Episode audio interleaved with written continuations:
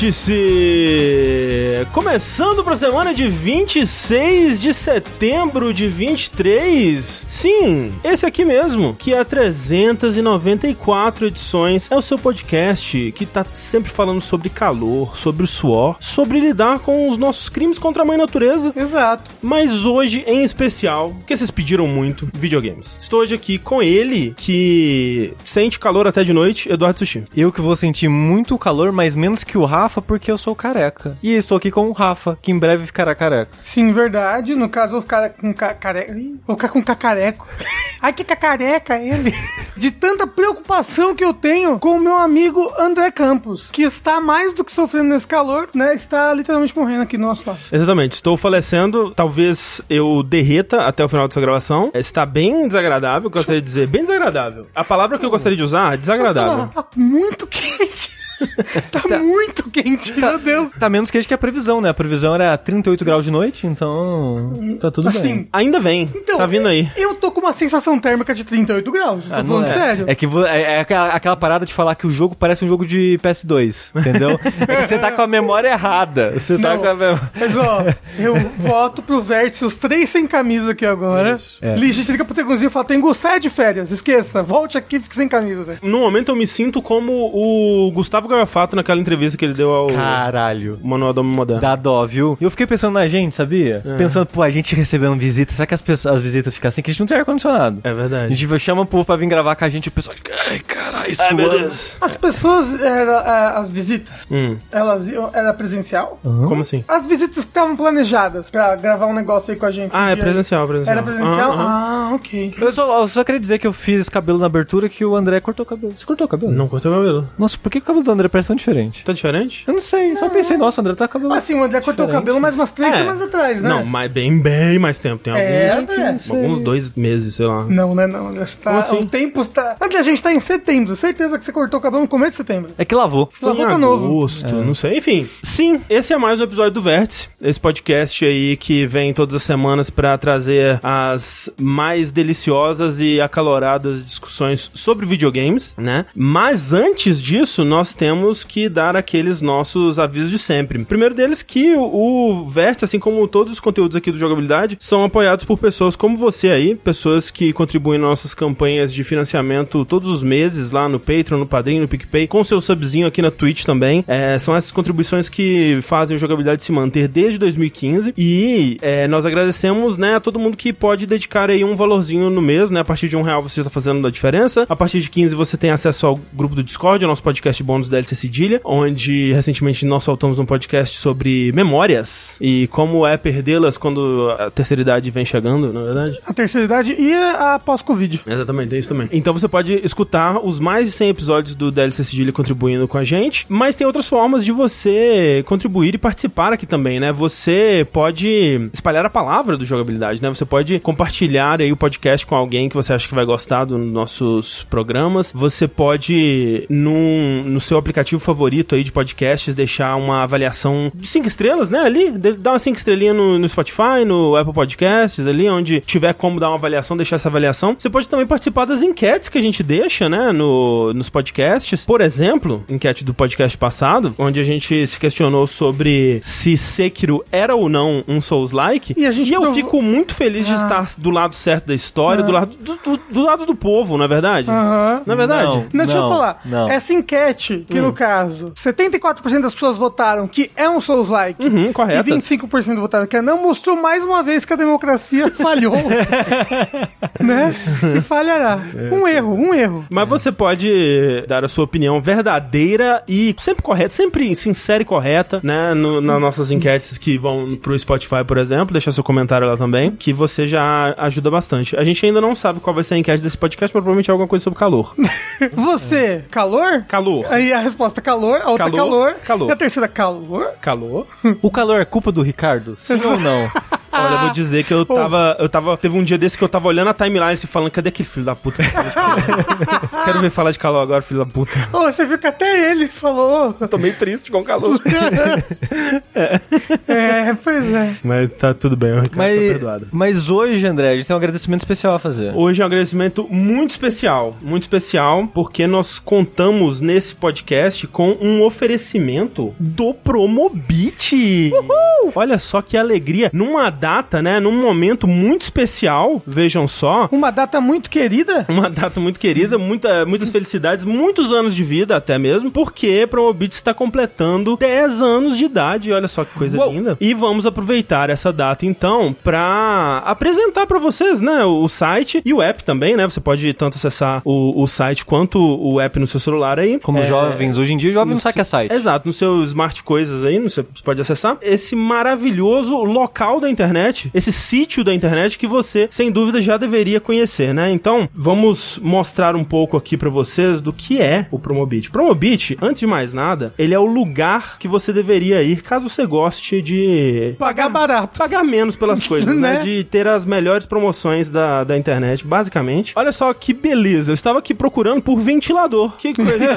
que coincidência. Que Nossa, coincidência, por que verdade. será, né? Você pode procurar aqui e você vai encontrar incríveis ofertas. Você vai ser bombardeado por centenas de ofertas diárias, né? São mais de 700 ofertas diariamente na plataforma. E olha só, ofertas reais, ofertas confiáveis, né? Comprovadas, né? Pra você realmente pagar menos. E não é oferta que é o robô que pega. Exatamente, não. É uma comunidade que Exato. tá lá indicando, procurando, é, é, validando essas ofertas para que só as melhores mesmo, só a, a nata, né, chegue ali à plataforma do Promobit. E aí, sei lá, vamos dizer aqui que eu tô procurando um jogo de PlayStation 5. Você vai na categoria, aqui tem uns bundles, né, e tudo mais, uns controles, né, mas você pode ver, por exemplo, um God of War Ragnarok a quase 200 reais, 215 reais. Físico. né? Físico, exatamente. Um Ghostwire Tokyo a 90 reais. Eu acho que jogo de PS5 a menos de 100 é quase obrigação moral de, de comprar quando você. Como esbarra Balão The um World. Como Balão The World Isso. foi o caso, por exemplo. Pô, Resident Evil 4 lançamento, um dos grandes jogos de 2023 a 200 reais. Street Fighter, pô, super lançamento, 209, 218 aqui, dependendo da, da oferta, né? Uhum. Street Fighter 6, no caso, né? Ou o, o, o Steel Case do Mortal Kombat 1 350? Steel Case do Mortal Kombat 1 a 350. E aqui você pode ver que tem, por exemplo, essas ofertas que tem a, a imagem mais quadradinha é digital, né? Então, se você não se importa, né, de, de comprar o jogo digi- digital 171 no Resident Evil 4, por exemplo, 180 no Plague Tale Requiem, 170 no Crisis Core. Então, assim, 111 no Steel Rise. que é melhor do que Lies of P. Ah, quem diga. Fica aí a dica. E obviamente, né, tem também, vai ter de, né, de Xbox, de Switch, de PC, né? E aí é legal porque, por exemplo, não é só, ah, esse jogo aqui tá com um preço melhor, né? Vai ter, por exemplo, ah, uma oferta no PC que o jogo tá saindo de graça, né? Então, vai te avisar que tem um jogo, ah, por exemplo, Man of Medan aqui, o Dark Pictures, tá de graça por algum motivo, não sei qual. Mas você vai clicar aqui e descobrir por que, que ele tá de graça. né? Em qual plataforma, talvez uma plataforma específica, talvez é em algum lugar, possivelmente na Epic Game Store, alguma coisa assim, né? No PC via Steam. via Steam, que interessante. Enfim, por algum motivo o Man of Medan tá de graça. Aproveitem. Porque, por exemplo, hoje mais cedo eu tava olhando e tinha uma 4060, né, a placa de vídeo, por menos de dois mil reais. E eu, caraca, isso é realmente algo. Só que agora não tá mais aí. É, Já é. desapareceu porque foi comprado ou esgotou-se, né? Porque é, é promoção, gente. É promoção e pra mocinha. É. Mas o mais legal agora, André, que tá em setembro, né? Que é o aniversário do Promobit, você economizando com a Promobit, você também concorre a prêmios. Exato. Isso, Né? é, isso é absurdo, né? E Olha Isso. só, você já vai estar economizando e o ato de economizar vai te fazer concorrer a esses prêmios, né? Então, Como com PlayStation 5. como, por exemplo, um PlayStation 5, né? Não são. é, não, não é qualquer prêmiozinho, né? Você vai ter aí desde Alexa, TV de 65 polegadas, que nem existe, estão inventando TV desse tamanho agora, não faz sentido. iPhone, um PS5 no bundle com o God of War Ragnarok. Ah, eu né? queria uma Nespresso. E basta você o quê? Se cadastrar, tanto no, no Promobit quanto na promoção, né? E aí comprar e você vai estar concorrendo a um desses prêmios aí. Tem também aqui, tá, a gente tá tampando, mas tem uma, uma viagem, um vale viagem. Já pensou? Loucura. De 15 mil reais. 15 mil reais. A gente vai viajar pro lugar mais frio. De Vamos trocar o hemisfério. De preferência, trocar de hemisfério. E aí também uma outra coisa que é importante dizer é que, pô, sei lá, olhei aqui a lista, o jogo que eu queria não tava na lista, né? Eu tô querendo comprar, sei lá, Baldur's Gate 3, tá muito caro, né? E não tava na lista de promoção. Você pode vir aqui na lista de desejos. E aí, você simplesmente vem e coloca, por exemplo, Baldur's Gate 3 e adiciona a sua lista de desejos. Agora, toda vez que surgir uma oferta com esses termos, você vai ser notificado. Então, pô, eu quero, pô, a- perdi a 4060 lá, colocar aqui uma 4060. Surgiu uma oferta com, talvez não, não seja tão, tão pouco preciso assim, porque talvez tenha outras coisas que usem o 4060, né? Mas é uma RTX 4000, 4060, né? Você coloca aqui e toda vez que surgir uma oferta com esse termo, você vai ser notificado. Isso é muito foda, isso é muito legal. E assim, você pode ser mais jovem do que a gente e usar o aplicativo do celular, ao invés de ir no site, no browser pra utilizar. Exatamente. Você pode usar no celular, pode usar no browser. E aí é muito legal porque você celebra os 10 anos do Promobit, você sai ganhando aí com essas ofertas, esses descontos maravilhosos, e você ainda ajuda a jogabilidade, afinal de contas. É verdade. Né, agradecemos a Promobit pela confiança aí, essa parceria. E o que é muito importante nesse momento pra vocês fazerem é usarem o nosso link, né, Pra acessar o Promobit. Tanto pra você que tá assistindo a gente aqui ao vivo, que tem o QR Code na tela, você pode acessar esse QR Code, ou tá passando também no chat o nosso link aí com o, o link específico do jogabilidade, né? E pra você que tá ouvindo a versão editada desse podcast, que afinal de contas isso acontece, né? Esse podcast ele vai se tornar um, um podcast de verdade, em áudio Apenas um áudio? apenas um áudio, vai ter também na descrição, vai estar também nas nossas redes sociais, no Twitter, no Instagram. A gente tem uma conta no Instagram, a gente às vezes esquece, mas isso é verdade, por incrível que pareça. Então, fica aí a dica, né, Pra vocês concorrerem a prêmios, pra vocês pouparem bastante, na verdade, e usarem o link do jogabilidade. Muito obrigado, Promobit. Obrigado. Parabéns, Promobit, na verdade. E vamos então para o nosso assunto principal do podcast, que são notícias. Eu vou dizer, muita notícia, gente. Muitas. Duas semanas Assim, seguidas, abarrotadas. Caraca, Ah, impressionante. Eu acho que até tem notícia que a gente não botou aqui. Tipo, coisas. Não, que... tem. Não, várias coisas que a gente normalmente falaria sobre, a gente nem vai falar, porque é tanta notícia essa semana. Não, tem coisa que eu tô na expectativa de deixar pra semana que vem pra ver se ainda dá vontade de falar sobre. Semana passada, André, por um dia, Hum. quase o vértice não tem seis horas de duração. É verdade. Nossa, se a gente tivesse atrasado É. semana passada, É. mais um dia, teria sido tétrico, no mínimo tétrico, assim. Porque daqui a pouco a gente vai falar disso, mas vazaram, né, vários documentos da Microsoft, que vai ser o grosso meio que de- de- desse bloco de notícias. É, o nosso. A gente vai chegar lá, mas pra chegar lá, eu acho que a gente é bom retomar o nosso, a nossa novela de sempre aqui, que é a famigerada compra da Activision Blizzard pela Microsoft, né? Dando só uma, uma atualização, né? Afinal de contas, está quase. Estamos, estamos nos capítulos finais dessa novela, se tudo der certo. É, A compra, supostamente, ela foi anunciada começo de 2022. Eu acho que foi isso, né? Alguma coisa assim. Assim, parece. Quase que dois foi- anos aí já. Que foi começo de 2012. De tanto É, tempo que a gente tá falando sobre isso. Tem, tem essa impressão mesmo. Então, o que aconteceu? O CMA, que é o órgão do Reino Unido, né? Que era a última barreira, o último bloqueio aí para a compra da Activision Blizzard ser concretizada, enfim, que lá em abril, né? há Muito, muitos, an muitos anos atrás, éramos jovens ainda, né? Éramos, tínhamos esperança,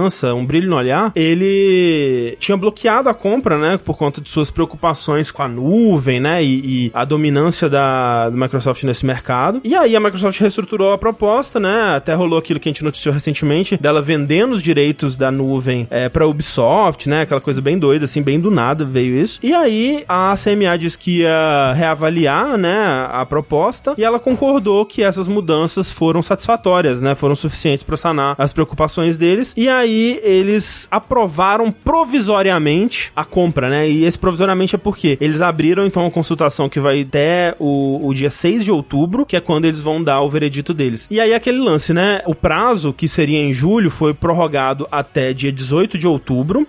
E caso os, a CMA volte atrás nessa decisão e, sei lá, decida barrar a compra ou alguma coisa do tipo, vai ter 10 dias, né, pra Microsoft fazer, alguma alguma coisa. coisa. ou de alguma forma abandonar esse mercado específico, né? Tinham rumores do que ela poderia fazer caso a CMA não concordasse com a compra. Eu imagino que eles devam ter um plano B aí, né, pronto pra caso isso aconteça. Eles não iam vender um negócio pra Ubisoft? Um negocinho? Foi isso que Era um fez... dos planos, né? Eles venderam. É. Eles chegaram a vender? É, Sim. É, o, é o que a gente tá falando. É, ele- porque eles venderam que o CMA tá concordando. É. Eles falaram que ainda tem coisa que eles não gostam, mas o grosso do que eles estavam achando de errado foi resolvido com isso. Sushi hoje tá com o grosso na boca.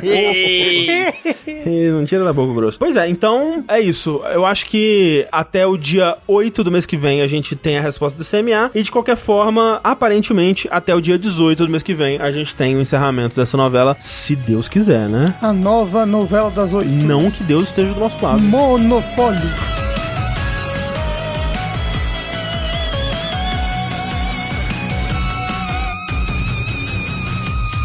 Mas André, nessas paradas aí da compra, né, processo judicial, muita, muitas dessas informações são abertas, né, pro, pro público testemunhar. Como não todos, mas muitos julgamentos, por exemplo, são abertos pra você sentar lá e assistir. Sim. E até recentemente, uns meses atrás, vazou algumas informações de forma não intencionadas da Sony nisso, né? Exato, teve aqueles documentos que foram mal censurados, né? Isso, passaram a canetinha que na hora de escanear aparecia a informação embaixo ainda. E aí conseguiram ler umas informações que não deveriam ser públicas e tal, né?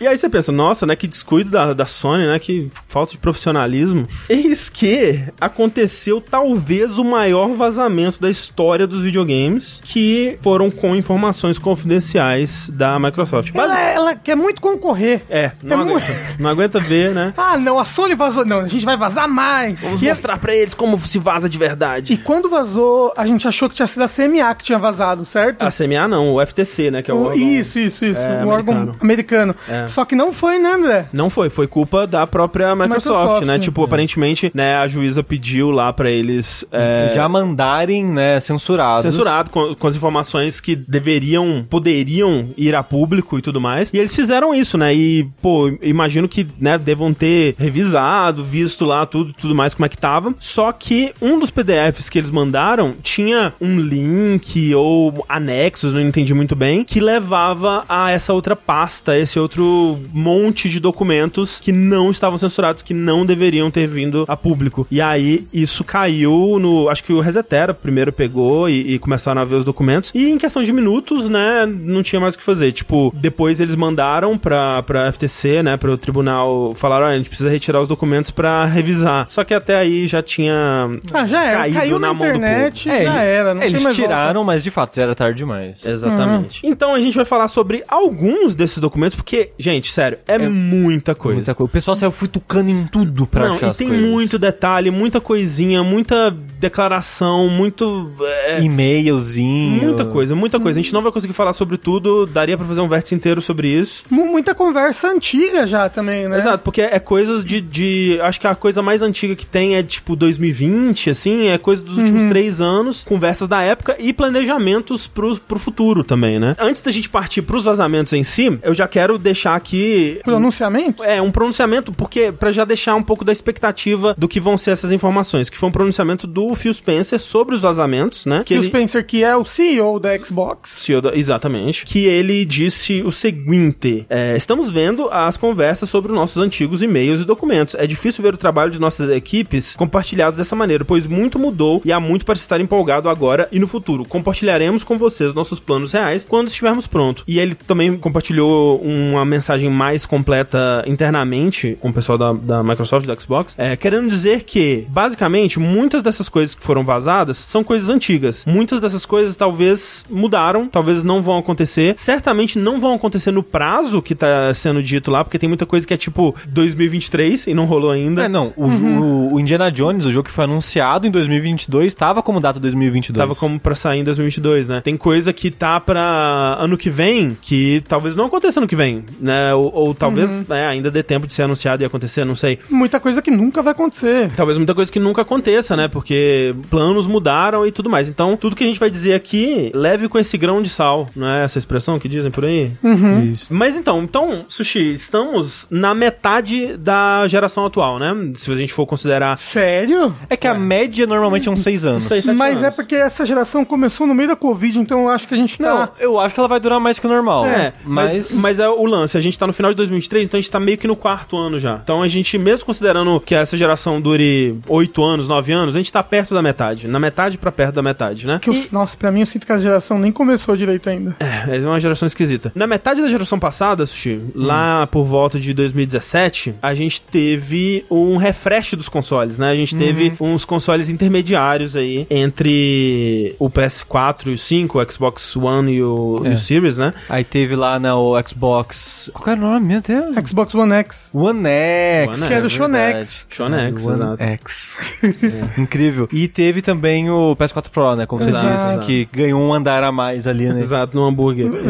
Na bolachinha. Isso. E essa geração tava essa discussão, né? Tipo, será que vai ter? Será que não vai ter? Inclusive, o, a própria Xbox, o Phil Spencer disse que não ia ter, né? É, não, no começo dessa treta, dessa discussão, É. quando começaram a ter é, conversas da Sony e da Microsoft aparecendo por causa do julgamento, tinha essa parada das empresas falando, não, não vai ter não, né, não vai ter PS5 Pro, nem nada do tipo. E eis que vaza, junto com as coisas, um- umas imagens que é tipo, sei lá, uns PDF de apresentação interna, alguma coisa assim, que já tem umas imagens que talvez é só uns protótipos 3D, alguma coisa assim, os protótipos de, de fábrica só de teste de visual, né? E mesmo que isso saia, é pra tipo 2024. Então tem muito chão pela frente, caso vá sair. É, eu acho, eu não acho impossível que saia, até porque não seria contraditório com a declaração que o Phil Spencer deu, porque esse eh, saiu, né, a gente vai mostrar aqui um novo modelo do Series X e um novo do Series S, que não são exatamente iguais aos consoles de meio de geração que a gente teve na geração passada, né? Eles não são como o PS4 Pro ou o Xbox Series ou o Xbox One X, que atualizavam o hardware, né, que Eram mais potentes. é, permitiam 4K e tudo mais. Pensa no Slim. É,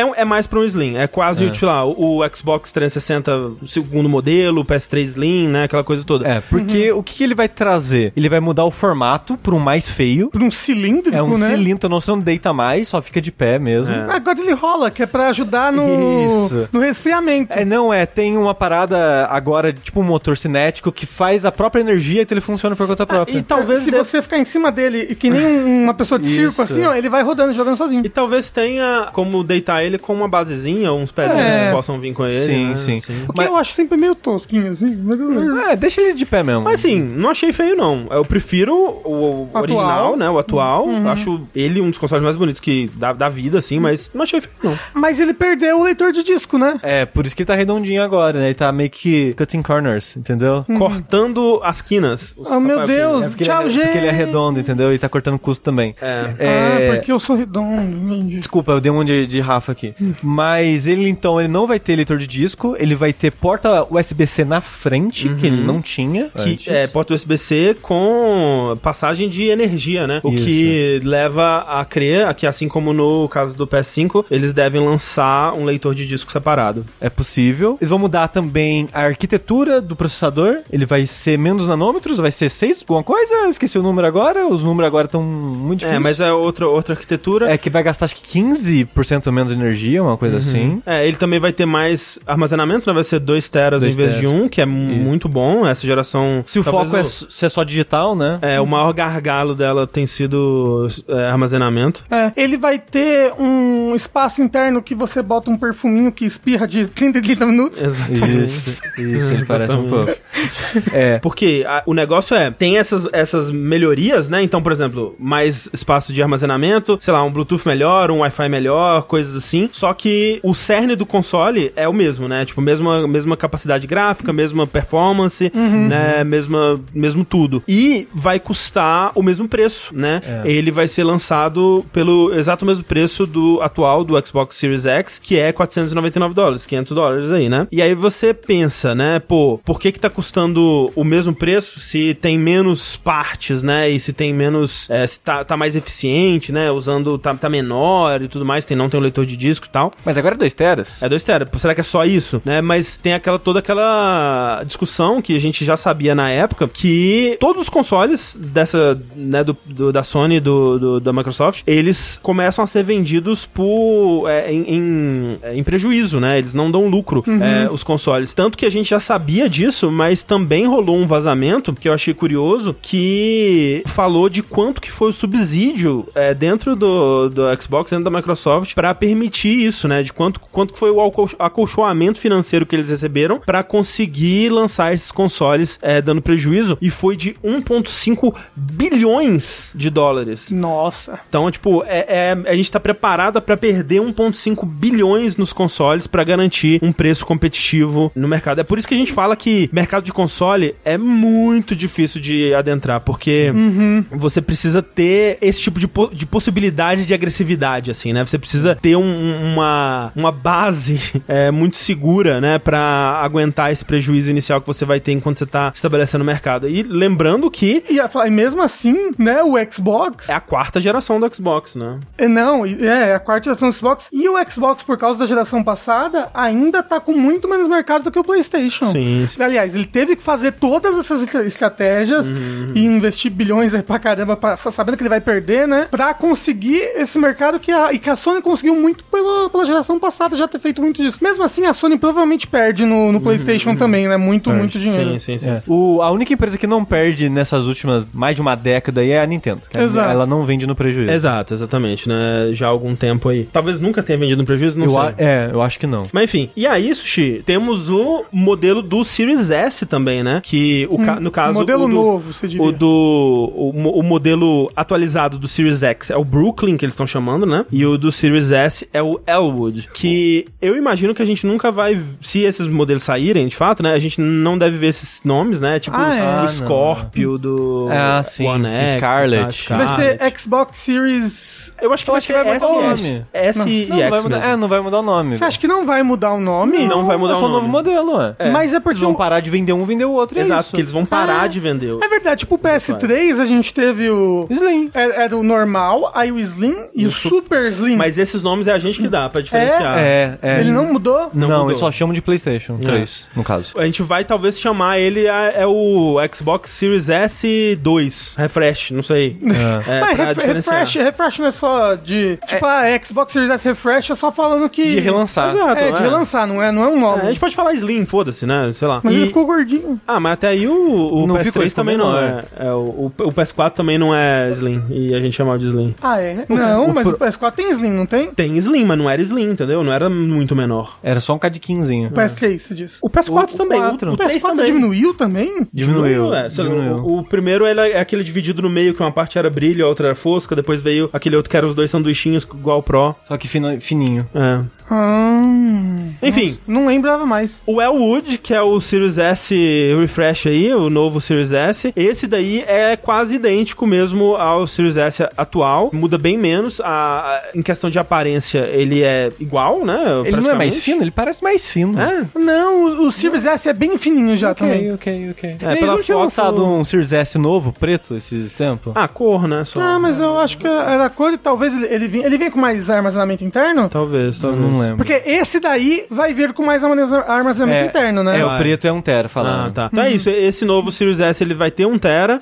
Ele vai ter também essas melhorias do, do Wi-Fi 6, vai ter o Bluetooth novo lá e tal. E também algumas é, otimizações na arquitetura dele ali, mas ele muda bem menos, né? E como ele já não tinha disco mesmo, ele continua sendo digital. E aí essa questão, né? Tipo, o que a gente imagina que eles vão fazer por estarem vendendo ao mesmo preço, né? Ambos, né? Vão vir aí com os mesmos preços do, de suas versões anteriores. É que essas versões anteriores saiam do mercado, né? Tipo, eles não vão vender dois modelos diferentes de Series X pelo mesmo preço e nem baratear o modelo anterior, que é até mais caro de ser produzido, né? Não faria Mais sentido. louco que eles vão parar de vender o único, o único console deles que tem entrada pra disco? Ousado, mas aí entra aquela possibilidade que a gente tá falando, né? De vender um, um Leitor. leitor de disco à parte. Exatamente. Pra ambos, inclusive, será os consoles ou nem? É porque ali o Series S, esse Ele novo, vai ter também. tem uma portinha de USB-C Ser na também, frente, né? é. Ou pelo menos Mas parece será que essa portinha de USB-C não é pro novo controle que teoricamente vai vir por aí? É possível Pode também. ser também, você pode ligar as duas coisas ali. Lembrando, gente, que tudo isso daqui são vazamentos, né? Não É, são coisas pode- oficiais. É, pode ser que nem exista. É, pode, pode ser que nada disso exista. São coisas que eles estavam planejando internamente Uhum. que não se sabe onde vai dar, né? Exato. Então, de fato, é ousado, né? Mas eles devem ter números aí que justifiquem tirar drive ótico, né? E deixar só pra quem realmente faz muita questão. É. Porque realmente a gente tem visto aí que o consumo, né, de mídia física tem caído bastante. Acho que a última vez que eu vi era tipo 30% das compras de jogos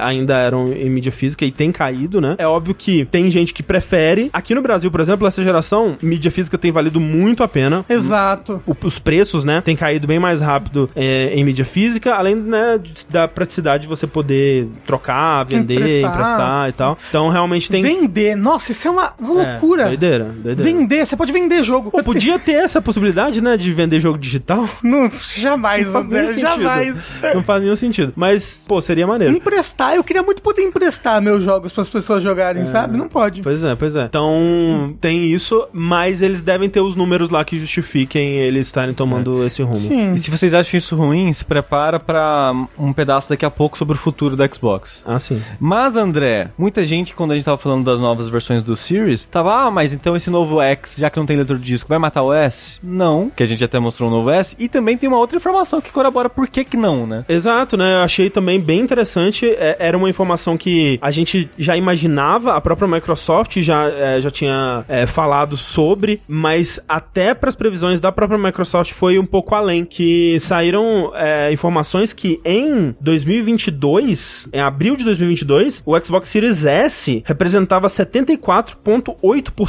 de todos os consoles vendidos da Microsoft, entre o X e o S, no caso, né? É, Cara, 70 aí 74. é muita coisa, É, André. ponto 8, quase 75. Quase 75%, Nossa. sendo que a- as previsões da Microsoft eram de 60 e poucos, assim, tipo, ela tinha previsões de que o Series S venderia mais, né? Mas era, tipo, lá, 65, eu foi acho. bem além. Né, tem assim. que ser considerado também que, óbvio, tem o- a questão do preço, né? Ele é mais acessível, né? E, e, pô, ele realmente tem uma, uma performance muito impressionante pro valor dele, né? É, Exato. É o melhor custo-benefício dessa geração de longe. De longe.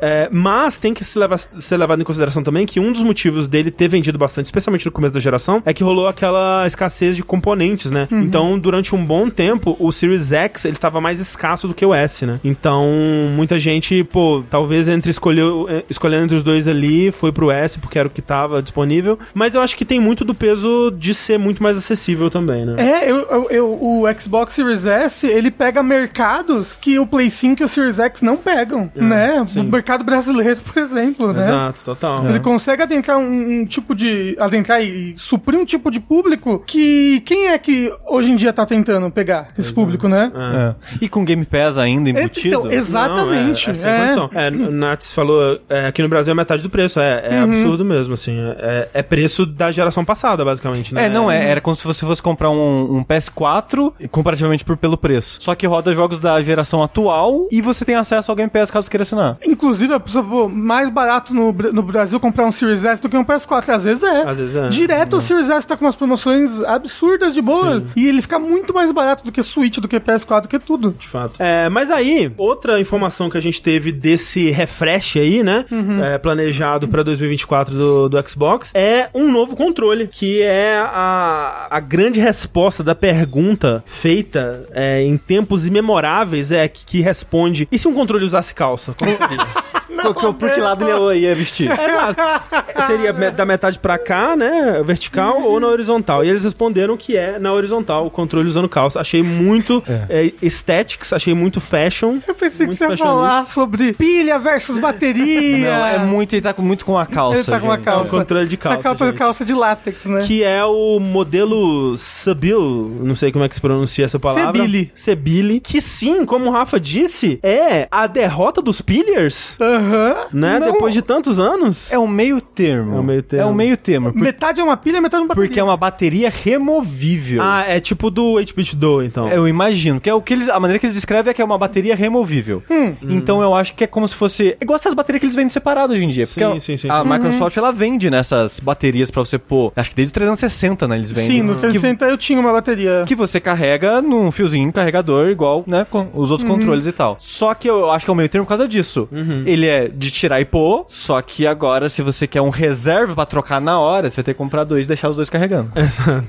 É, pois é, eles já vendem a bateria, talvez seja só um que já vem com ela incluso mesmo. É. Ou, ou talvez até um espaço de pilha que já vem com a bateria inclusa. Sim, sim. Exato. É, mas vou te dizer, não achei especialmente bonito, mas as funcionalidades dele é, eu achei interessante. Porque é um controle que trazem ele mais pra paridade aí com o DualSense, né? Ele tem feedback háptico, né? Né? Ele tem um acelerômetro, né? Que tem- vai ter até uma paradinha que ele vai ativar quando você levantar ele. É, eu não vi se eles vão ter, vão ter os gatilhos com resistência, né? E tudo mais. Mas vai poder trocar O analógico. o analógico, tipo os modelos mais elite aí deles. É, né? a gente não sabe se vai trocar só a tampinha igual o Elite deles ou se vai trocar o analógico todo igual o Elite do PlayStation. Eu acho que deve ser só tampinha. Deve ser só É. tampinha, porque eu acho que eles não querem que esse controle seja super caro. Até Não, porque já deram é- a margem de preço E porque ele vai vir, teoricamente, com as versões novas do Sim. Xbox, né? É, ele, Sim. é, inclusive, é o preço do DualSense. Ele é 70, né? Tipo, ele é 10 dólares a mais do que o controle é, normal do Xbox. Uma coisa que eles falaram que eles mudaram que me atrai muito é que é mais silencioso. É, os botões são mais silenciosos. É, porque acho que a coisa que eu menos gosto do controle do Xbox É o clique, clique, clique. é muito barulho. Se você tá jogando, tipo, de noite, por exemplo, eu tô jogando no quarto, a Thalys tá lá, é muito barulho. Eu fico até desconfortável. tipo, cara, a Thalys vai acordar, que ela tem som leve, que é muito barulho. Eu nunca prestei atenção Nossa, que era ó. muito barulho. Eu queria pegar um agora pra ver. É, não tá aqui Não o tá meu. aqui, né? Mas o clique do D-pad dele é muito alto. Do D-pad e do R1, L1 ali, né? O É.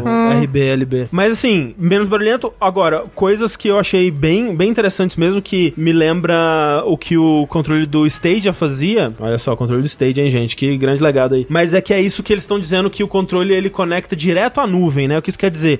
Que é um controle mais voltado pra essa ideia do Play Anywhere deles, que você não vai precisar ficar pareando ele toda vez que você for jogar ele num lugar diferente. Então, jogou no Xbox, você não vai. Quer jogar no PC, você não vai precisar parear de novo. Ou, ou você quer jogar na sua TV Smart, você não vai precisar parear de novo no seu celular. Você já. Ele já vai reconhecer imediatamente, né? A parada, você já vai conseguir é, transitar todos esses dispositivos Mas automaticamente. Como isso funciona? Como assim? Pô, eu- Uhum. Porque, por exemplo, em casa, eu tenho o Xbox do lado do PC. Toda vez que eu. E eu tô com pilha só pra um controle, porque outro tá carregando. Uhum. Um inferno, né? Esse negócio de pilha. E aí, quando eu quero mudar, eu vou lá e pareio no PC, pareio no Xbox, parei no PC. Como que ele vai saber onde eu tô jogando? Eu não sei. então, tem uma teoria. Ele não vai saber. Não, eles não falaram isso, mas tem uma teoria que é, André, hoje em dia tem um controle no mercado que ele pareia com Switch, ele pareia com PC, ele pareia com um monte de coisa. E como é que ele faz pra trocar? É com a chavinha embaixo, que no caso é o 8-bit do, né? Exatamente. Mas- Então tem gente que acha que pode ser por uma chavinha e tem gente que acha que pode ser um aplicativo. É, estão dizendo que ele conecta direto no Wi-Fi. É, não mas, é. Eu não sei. É, realmente, a parte de como que isso vai funcionar, eu não sei. então, a mas nuvem é a teoria que é por Wi-Fi, porque o controle do stage era por Wi-Fi. Era pro Wi-Fi, é. Então, esse jogo, o controle tá direto na nuvem, seria por Wi-Fi. Trocar entre todas as plataformas pode ser essa chavinha, tanto física quanto digital, num software. Mas se, se eu parei o controle com Wi-Fi, não tem um delay maior, não? Se a internet cair, eu. eu, eu- É uma boa Mas pergunta. o- se o Wi-Fi do controle for bom, não, né? Porque o console já tá no Wi-Fi, de qualquer forma. Mas é. é Mas aí. Eu, a- mas ele não tá. ele- cê- eu, não- eu não acho que você. Eu acho que você não tá enviando os comandos pro Wi-Fi. Você tá autenticando pro Wi-Fi, talvez? Não sei. Calma aí, calma aí, que o moço deu uma informação importante ali, peraí. Rafa, no controle do Sirius, você tem que clicar duas vezes o botão de pareamento que ele troca automaticamente pro... É? É, o último sim. dispositivo pareado. é. Só se você não usar o conector oficial da Microsoft. Eu comprei ele. Eu uso o conector oficial da Então não tem Microsoft. como. Tem que ser um Bluetooth genérico. Porque ele troca entre conexão Bluetooth e conexão é, a proprietária deles, Ah, é, Microsoft, entendi, Xbox, Xbox, Não, eu- É o eu Xbox uso- Wireless. Eu É. uso o, o, controle do Xbox Wireless. Então, é porque se você usou o plug oficial, o negocinho, né, pra você colocar no PC oficial da Microsoft, ele funciona por essa conexão Microsoft Wireless. E o, e, o, e o console também. Exato, Hum, então não consegue trocar entre um outro. O que é péssimo, porque eu gastei cento e poucos reais naquilo e me fudi. Mas aí você tem que pensar que ele, ele tá conversando mais rápido com o PC do que é por Bluetooth. isso. Disseram também que ele vai ter como salvar perfis diferentes, tipo o 8-bit Dove faz isso também, vai ficar salvo no próprio controle, né? Enfim, interessante. Aham. É, Assim, com certeza eu vou comprar, porque eu, eu uso muito controle de Xbox pra jogar no PC. Sim, sim. E assim, uma coisa que faz muito falta no controle de Xbox é um giroscópio. Giroscópio. Muito, muito falta. Pra Então- vários. Não só pra vários jogos, mas pra vários emuladores. Mas então, eu não acho que ele tem giroscópio. Ele não tem Eu acho que ele giroscópio? só tem acelerômetro. Eu acho que não ficou claro, já ficou claro isso?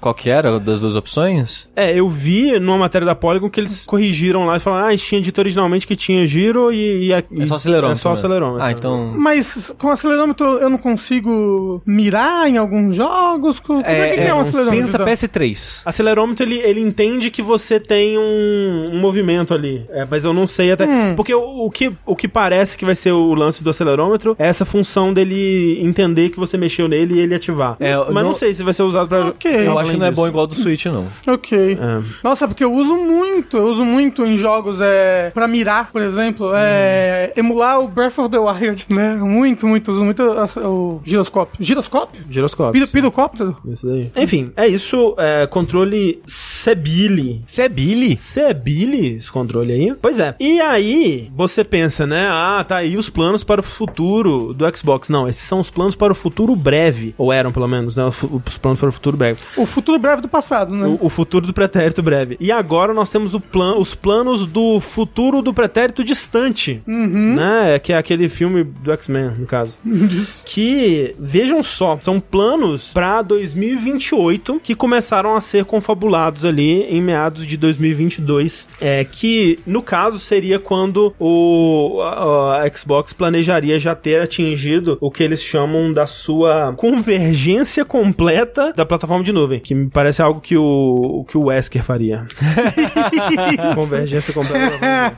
O plano deles, no caso, para a próxima geração, né, a visão deles para a próxima geração seria criar um console capaz de jogos é, nuvem híbridos, digamos assim, né? É um termo um pouco difícil de entender no começo, um conceito bem ousado, é, pelo que eles explicam né, nesses slides que vazaram, mas basicamente é o seguinte, ó, o que eles dizem. Nossa visão, desenvolver uma plataforma híbrida de próxima geração capaz de, de aproveitar o poder combinado do cliente e da nuvem para entregar maior imersão e novos tipos de experiência, otimizados para jogo em tempo real e criadores, permitim, permitiremos novos níveis de performance além da capacidade do hardware do cliente. E aí tem algumas especificações, né, ou previsões de especificações que eles dão e tudo mais, mas o mais importante disso é que eles planejam que esse novo console custe menos de 100 dólares é, e que seja talvez vendido até mesmo na forma de um portátil, a la Switchzinho. Por quê? Não sei se nesse texto de, de PR deu pra entender qual que é a, a proposta real do console, que é bem interessante e, e ousada, né? É que o seu console ele teria um hardware menos potente, mais barato, mais acessível e ele misturaria nos jogos dele coisas que estão sendo processadas em tempo real no seu console e coisas na nuvem ao mesmo tempo, no mesmo jogo, né? Vão ter coisas no jogo que estão as coisas mais exigentes vão estar sendo processadas em nuvem e talvez as coisas que re- requerem um- uma reação mais ágil, né, ou, ou coisa do tipo, vão ser processadas na sua plataforma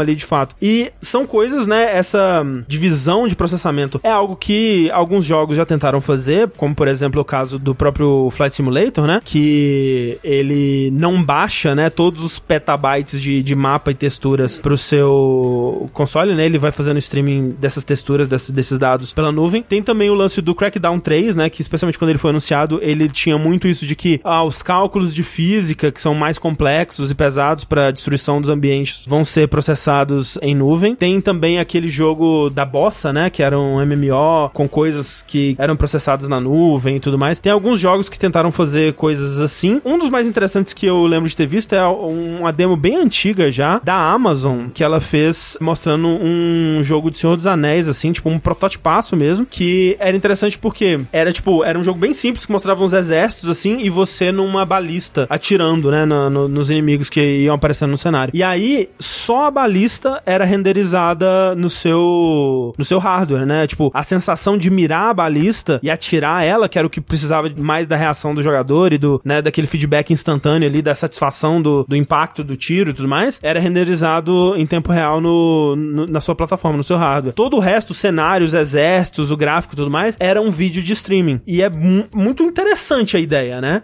Só que assim, é super ousado, né? Mas é pro futuro, André. Exato. Porque É, assim, quando você lança um console, quando você lança qualquer produto, na verdade, hoje em dia essas grandes empresas, elas já estão pensando, tá, a gente tem o, o o presente, qual é o futuro? Exato, Né? Eles, eles- eles não deixam pra fazer a lição de casa no último Ah, dia. não, é claro, Né? claro. Eles já estão planejando agora a próxima geração. E a, e a expectativa disso é 2030. É. Não, peraí. 2028, não é?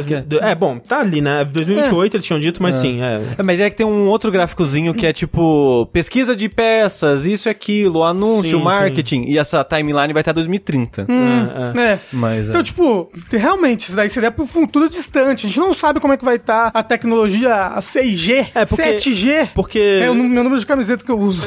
Porque teria que ser ou algo que seja adotado pela indústria como um todo, ou tá, os jogos teriam que ser programados diferente Uhum. no Xbox, por exemplo, né? É, ó, mas 2028 nem vamos estar vivo. Assim, se tiver, eu devo ter que fazer uma tecnologia de um console que venha com um ventiladorzinho embaixo. Porque, olha. Assim, é, aí eu odeio essa ideia, mas você pode falar, o mundo tá acabando mesmo, foda-se. Mas me parece ruim de vários pontos pro consumidor. Porque um. calor? Não, o console híbrido. Ah, tá. Mas assim, e se por exemplo, quando se não tiver internet, ele consegue rodar o jogo só com gráficos bem baixos, por exemplo? Não me parece ser o caso. Não é o caso, senão não vai, não vai valer a pena. Não, tem que ser, pô, tem que ser uma parada que nunca rodaria naquela plataforma. É, ué. Mas se ele rodar, só que muito ruim.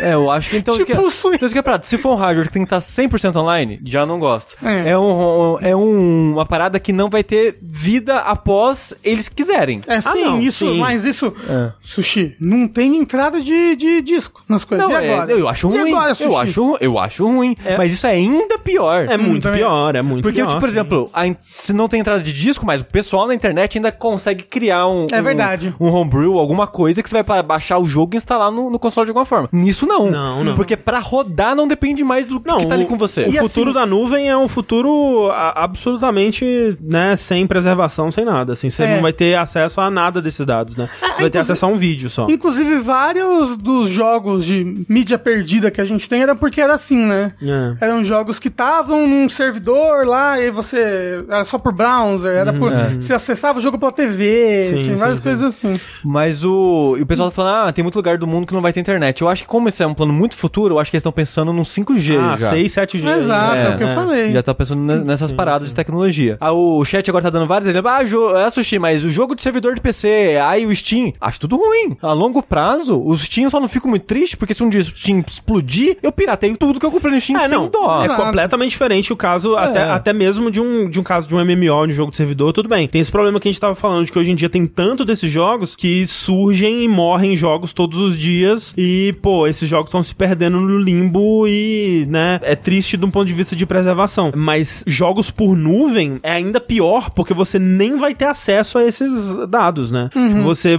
realmente só vai ter acesso a um vídeo. Sei lá. É, fico triste se esse for o futuro, mas vamos que vamos, né? Ah, mas o futuro. O futuro é cada vez Não mais tem triste, felicidade no É, futuro. Não tem, não. O futuro é só calor e, e nuvem. Isso. Trazendo calor. Calor e jogos nas nuvens. É, pois é, é, me parece preocupante, né, em vários aspectos. Mas ao mesmo tempo, é aquilo. Esse futuro, ele tem sido oferecido aí, demonstrado há tanto tempo, né, que me parece que em, em algum momento ele vai ser o presente mesmo, né? E, e é, e é engraçado, né, porque a gente tava falando da CMA, né, que tipo, ah, e- engraçado, né, que todo mundo tá preocupado com Call of Duty e o CMA tá preocupado com nuvem, né? E aí, tipo, ah, nuvem agora não é nada, né, e tal. E aí, pô, olha aí, ó, eles já tiveram, já tinham acesso a esses documentos. Eles já sabiam que o plano da Microsoft é lá no futuro, né? É, é, é vendo a, a parada não no momento que tá sendo feito o, a compra da Activision Blizzard daqui a 10 anos. E outra parada, o console é 100 dólares. Se todo jogo precisa do serviço de nuvem, é um console de assinatura. Ah, sim. Você só vai jogar ele pagando assinatura. Então você vai comprar um hardware pra pagar a assinatura pra jogar eu ele. até acho que eles podem fazer uma coisa, um- uma opção stage, assim, né? No stage você comprava o jogo que você queria e não precisava assinar se você não, não quisesse, né? Eles podem fazer esse meio termo. Tipo, você Mas- mas pode eu dizendo- assinar o Game Pass e comprar os jogos que você quiser também, né? Não, mas é que tu falando que você vai usar o servidor deles pra sempre. Ah, não, sim. Isso que eu tô falando, eles vão cobrar por isso. Não, ele- eles. Não,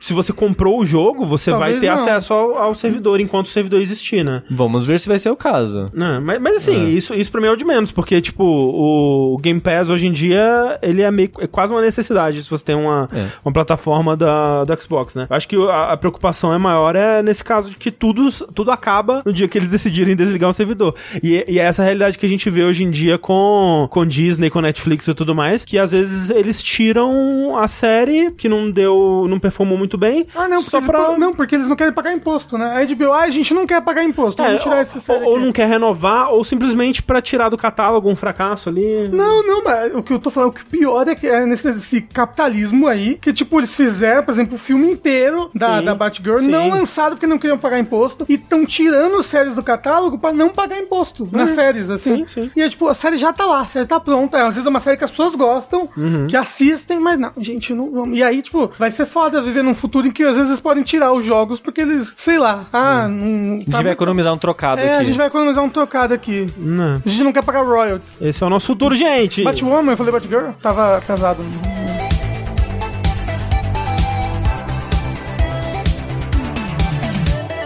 O futuro também inclui a consolidação de todas as empresas numa só, né, Rafa? É o que eu sempre falei, eu sempre advoquei aqui o terrível futuro que virá, que é a singularização dos videogames, né? Todos os videogames vão virar uma coisa só. Mas uma coisa que a gente teve acesso a esses documentos aí, uma informação que nós tivemos acesso graças a esses documentos aí, a Microsoft já pensou, já conversou sobre adquirir a Nintendo. Tem Múltiplas vezes. É. Exatamente. Mas tem que contextualizar esse e-mail que Ah, tava tem, rolando tem aí. contextualizar. Porque o pessoal fala, Phil Spencer falou que vai comprar a Nintendo. Aí você lê o e-mail ele não fala isso. Não.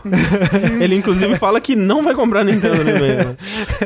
É, é, tipo, dando um contexto maior pra isso, tipo, isso foi em 2020, né? É um e-mail do Phil Spencer conversando com Takeshi Numoto e Chris Capocella, que é um pessoal do marketing da, da Microsoft, no contexto de que na época eles estavam conversando sobre comprar o TikTok, né? E, tipo, será que é esse o caminho? Será que é um, um, bom, um bom match pra Microsoft e tal? Daria dinheiro pra eles. É, sim, mas é, e aí eles estavam conversando também na época sobre a compra das Animax, eles estavam conversando sobre a compra do- da, da Warner, né? A compra das Animax que inclusive se concretizou. É, Tava falando sobre a Band, né? Que acabou Tava. sendo comprada pela Sony, pela né? Sony, falando da Warner, tipo, ah, a, gente, a Warner seria legal de comprar, mas, tipo, a gente não vai ficar com as IPs, porque as IPs vão continuar pertencendo a, a A outro Warner grupo Bros, da, da- dentro da Warner e tudo mais. Uhum. Então talvez não valha a pena por causa disso. Cita uma questão de olho ali na compra da Valve também, né? Isso. Então várias empresas de olho assim. E aí eles citam a Nintendo também, né? Porque, tipo, Uhum. o- esse Takeshi Numoto, ele pergunta, mas, pô, e, e por que, que a gente não foca nesses grandes players aí dos videogames, né? Como uma Nintendo. Não seria legal se a gente comprasse a Nintendo? E aí o Phil responde, né? Tipo, ele, ele manda, tipo, pô, seria foda, né? Queria Nintendo eu. seria, seria maravilhoso. Eles falam, ah, está- a gente tá até bem posicionado pra, pra isso, caso a oportunidade surja. Mas aí ele manda, mas infelizmente eles têm muito dinheiro no cofre, eles têm pouca agressividade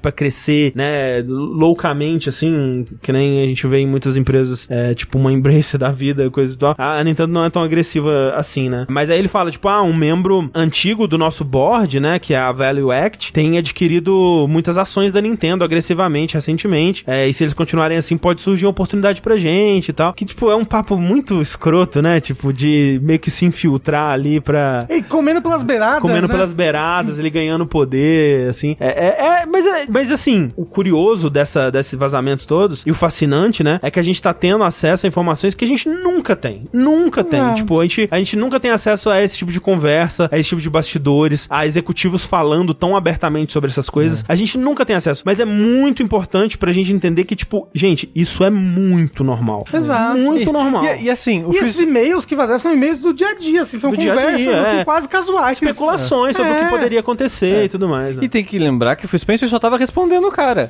que é um do, membro da mesa de diretoria. Então, um superior a ele, de certa forma, então ele vai respondendo, não, não pode, É, porque não é olha bem só, a assim Nintendo e tem dinheiro pra caralho, a né, e tudo mais. fica falando assim sobre o Nautilus. Será que a gente compra o Nautilus? É. Então, tipo, foi muito no tom de, pô, seria muito maneiro, mas não vai rolar. É, é- é, bem esse o tom, assim. Tipo, ele até termina falando assim, ó. Em algum momento, conseguir a Nintendo seria um, um momento de carreira pra mim. Tipo, seria um epic gamer moment pra mim, sabe? É, e honestamente, acho que seria um bom rumo para ambas as empresas. Só está levando um longo tempo pra Nintendo perceber que o futuro deles existe fora de seu hardware. Um longo tempo. Aí ele manda uma carinha feliz assim.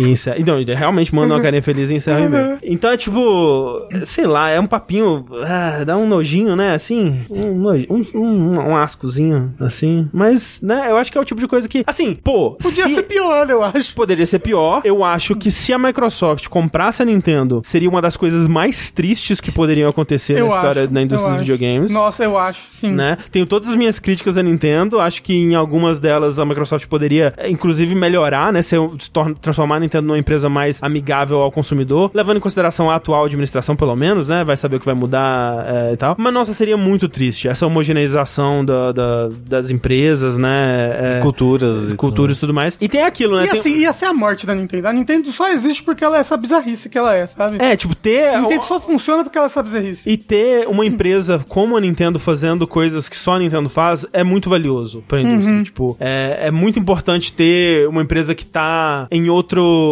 em, em outra vibe, né? Ah, E, e em outra vibe, muitas vezes, de até de um ponto de vista negativo, assim, né? Tipo, ela faz umas coisas que você fica, caralho, Nintendo, que porra é essa? Mas Papelão é essa porra aqui. é, é o que é o que também permite ela fazer coisas esquisitas em outros é, em, de- em âmbitos bons também, né? Trazer inovação e trazer pontos de vista diferentes e, e fazer coisas do jeito Nintendo assim, né? E perder isso eu acho que seria é, muito triste de modo geral. Até porque a gente sabe, como, né, como a gente até falou aqui no começo do programa, é muito difícil adentrar essa indústria dos videogames, Ah, sim, sim. de consoles. Só tem três hoje em dia, gente. Só tem três. Se a gente, não- né, PC, não conta, né? Tem três empresas de videogames hoje em dia que fazem console. Uma acabou, já, já, já é um mercado já tão monopolizado, aí daqui a pouco acaba a Sony, acaba a Microsoft também, só vai ter Steam. Não, mentira. É, mas é, também é importante pra ver, né, que, pô, ah, gente, mas ah, comprando a Activision, mas a Activision, né, não, não- não significa que ela tá monopolizando a indústria, né? Mas é aquilo. Não pense que eles vão parar por aí, né? É, talvez eles deem um, um pouco de tempo para os órgãos esquecerem, né? Esquecerem eles um pouquinho, descansar, mas eles vão continuar comprando, né, é, estúdios, né, empresas e tudo mais. É, eu acho que é bem, bem pouco provável que eles parem é, pela Activision. Tem que também considerar que no caso específico da Nintendo, pô, eu, eu imagino que, sei lá, até o governo japonês entraria na briga, assim, sabe? Tipo, Ah, mas o, a Arábia Saudita já não comprou 9% da Nintendo? não, mas, Mas né, é 9%. É, comprar, comprar ações é uma coisa, né? Sei lá, tipo, é uma empresa tão importante, né, assim, pro Japão, tipo, Nintendo tem 150 anos, sei lá. É, não, é. Você vai ver a abertura das Olimpíadas lá. É. Não apareceu o personagem da Nintendo? Certeza que apareceu o Mario. Pare- Não, pareceu uma carta de Hanafuda, poxa. Só a Nintendo faz a na fundo É, no Japão. É. E eu acho que é isso que o Sushi disse também. Tipo, eu, no fundo, eu não acho que o Phil ache que isso seja possível. Pelo menos é, é, no- na conjuntura atual, né? Talvez mu- daqui a muito tempo muita coisa mude e a, a situação da Nintendo seja outra, né? A, própria direção da Nintendo mude, sei lá, pode acontecer muita coisa, né? Eles tomem novos rumos que tornem isso possível, mas na conjuntura atual eu não acho que o Phil Spencer acha que isso seja possível, né? Ele só tava respondendo o cara mesmo.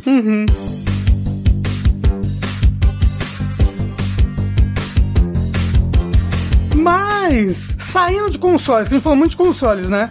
Console. E vazou coisa para um carilho, né? Uhum. Nesse, nesse, nesse vazamento. Vazou muito no vazamento. Saindo de consoles, vamos ver então quais eram o. Se, se vazou também jogos, jogos futuros da Microsoft, que ela tava pensando por aí. E o que vazou, na verdade, também foram documentos mostrando jogos futuros da Bethesda. É, antes da compra, né? Exato, antes da compra. É, então, na verdade, jogos que a ZeniMax estava planejando aí pro futuro, entre eles, um remaster de Oblivion, que teoricamente para lançar no ano fiscal de 2022. Ou seja, não rolou. Não rolou, né? Ia ser um remaster só, também ia ser, né? Estranho, é curioso. aquele a Skyrim Anniversary lá, é só relançar a Skyrim. É, eu, eu assim, eu, eu acho que seria difícil um remaster só de Oblivion funcionar. É, acho que mecanicamente ele tá bem ultrapassado, assim. Talvez precisaria de mais que um remaster. Mas, né, não rolou. Enfim, É. né? Outro que não rolou, pelo visto, também O foi. que também não significa que não vai rolar. Talvez só É. esteja, esteja sido adiado. Talvez eles tenham visto que só um remaster não rolaria e estão fazendo um remake agora. Lá. Exato, aproveitando a, a, engine do Starfield. Talvez. Que é a Que é a mesma, mesma. do Oblivion. É. não, assim, não é exatamente a mesma, né? Mas É. sim. Outro jogo, Doom Year Zero, Uhum. né? Ia ser um novo jogo de Doom com já planejado um DLC pra quando ele lançasse, que ia ser 2023, e mais um segundo pacote de DLCs pra 2024. Doideira. Que, no caso, é, né, o próximo jogo aí da, da id Software, que a gente tava se perguntando, né, pô, será que o próximo jogo deles vai ser um, um Quake ou uma coisa nova? E, a menos que alguma coisa tenha mudado, né, vamos ter aí um novo Doom, que possivelmente um prequel aí, né? É. É. Mas eu não sei se essa altura vai ser mais, não. Você acha? Eu não sei. Você é, acha? Eu acho. O que que você acha que mudou? Não sei, é só um sentimento. É. É, só um fogo no cu.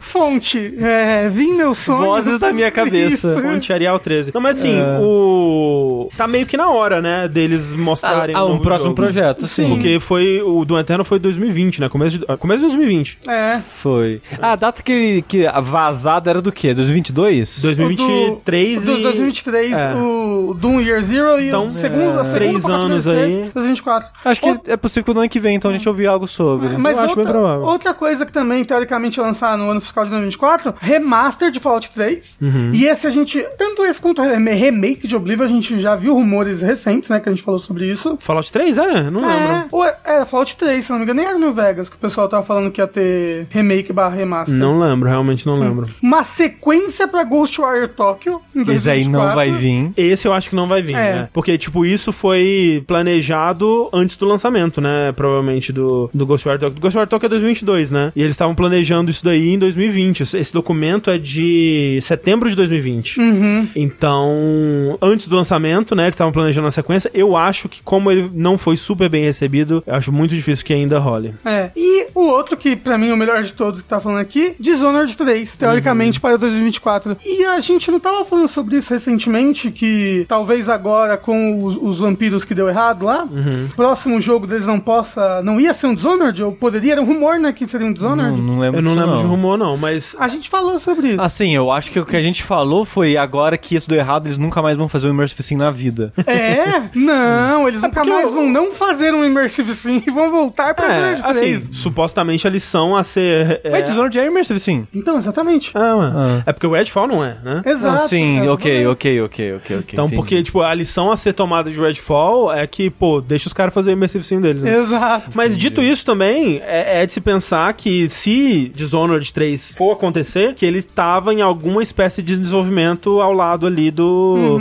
do Redfall, né? Mesmo que numa equipe menor, né? Mesmo que só numa pré-produção, talvez seja o que a Arkane tá trabalhando full Atualmente. Time agora. Ah. Ou, ou tem duas Arkane, né? A gente talvez seja a Arkane do Deathloop, esteja trabalhando no Dishonored 3, não sei. Né? É, mas vazaram também outros títulos pra console e PC sem nomes específicos, como o jogo do Indiana Jones. E é o mesmo jogo do Indiana Jones que a gente vive falando de rumores? Sim, sim, É. É, não é rumor, já teve trailer. Já, já foi anunciado oficialmente. O, o Todd Howard tava falando sobre ele recentemente também. Mas é que eu não lembro de ter visto nada dele. Não É saiu que não, Não, não, não, não, não. Só, só foi um teaser mostrando o nome que estão ah, fazendo. tá, ok. Um outro seria um tal de Projeto gato Kestrel. É, esse Project Kestrel aí, Projeto Kestrel, que tava pra 2023, com expansão pra 2024, é, o pessoal foi fuçar e descobriu que é um projeto do... hum, É, Keiji Inafune. é um projeto das Animax Online, né? É o pessoal da, do Elder Scrolls Online. Então, ter essa linguagem especificamente, expansão pra 2024, provavelmente um MMO aí. é, não se sabe muito mais sobre. O outro é Projeto Platinum, E né? aí, esse projeto Platinum... Era a ma- tirar o Kamiya da Platinum, Isso. né? O projeto Platinum, a maior, o melhor chute do que que ele é, é o Hi-Fi Rush. Ah. Né? Porque o Hi-Fi Rush estaria nessa lista, né? Será que ele é o Hi-Fi Rush? O projeto Platinum? É. isso que eu- eu Ah, eu achei que você tá falando que era algo na- no viés do Hi-Fi Rush. Não, não, Não, ele não, é o Hi-Fi Rush. Hi-Fi É, porque é estilo Platinum. É. É, não, e, e, tipo, tem a ver com música, né? A platina, né? Disco É, de platina, exato. sei lá. E aí, o, o outro que é o mais interessante, é um jogo é, que tava lá como jogo de IP, de IP licenciada. Que era um novo jogo do Bob Esponja, provavelmente. Ó, falaram ali que o nome do projeto do Hi-Fi Rush era outro. Ah, o, o Hi-Fi Rush é o Hibiki? É o Hibiki. Ah, hum. então, então esse... Projeto é, Platinum. Platinum a gente não sabe ainda. É o Kamiya. É o Kamiya, isso. falei, gente. Isso, isso. Ah, até o nome do executável no PC é Hibiki, né? então é isso aí. Uhum. É que tem ali também o projeto Hibiki. Hum, Ah, eu tava procurando, achei ele onde É, tava. isso. Então é isso aí. Então a Mas gente eu- não, não sabe esse outro. Mas eu fiquei muito interessado nesse jogo de IP licenciada. O que, que vocês acham que a Bethesda, a que a Zenimax, na época, licenciaria de IP pra fazer um jogo? Tartaruga Ninja. Pior que já tá saindo de uns outros estúdios agora. É, Eu mas por causa do filme, né? Pode ser qualquer coisa, né? Se licenciaram Indiana Jones. O Bound. Cara que imagina que o Bound foi pra Zenimax. Pra, pra... Às vezes não sei, é uma coisa de Star Wars? Não, a EA tem a licença do Star Wars. Não, não, não tem. não- quer dizer, não sei se nessa época, né? Mas a licença já tá mais é, espalhada. Tanto que É, a tá. Quantum. Quantum Theory? Como é? Quantum, Quantic Dream. Quantic Ah, Dream. é verdade, é fazer um verdade. Tá fazendo jogo de. Star Wars. Ah. Então esses são os projetos que a Zenimax um dia teve, não sabemos se um dia terá. É, a Ubisoft também tá fazendo deles, né? Aquele ver- Outlaws, não sei. É verdade, é verdade. Star Wars, alguma porra. que parece da, uma mentirada. da, da menina ladrã. É verdade, ladrão. A menina ladrã com um cachorro. Falaram que essa IP licenciada seria algo de propriedade da Disney, talvez Marvel ou Lucasfilm. Olha aí, talvez o Star Wars aí. Né?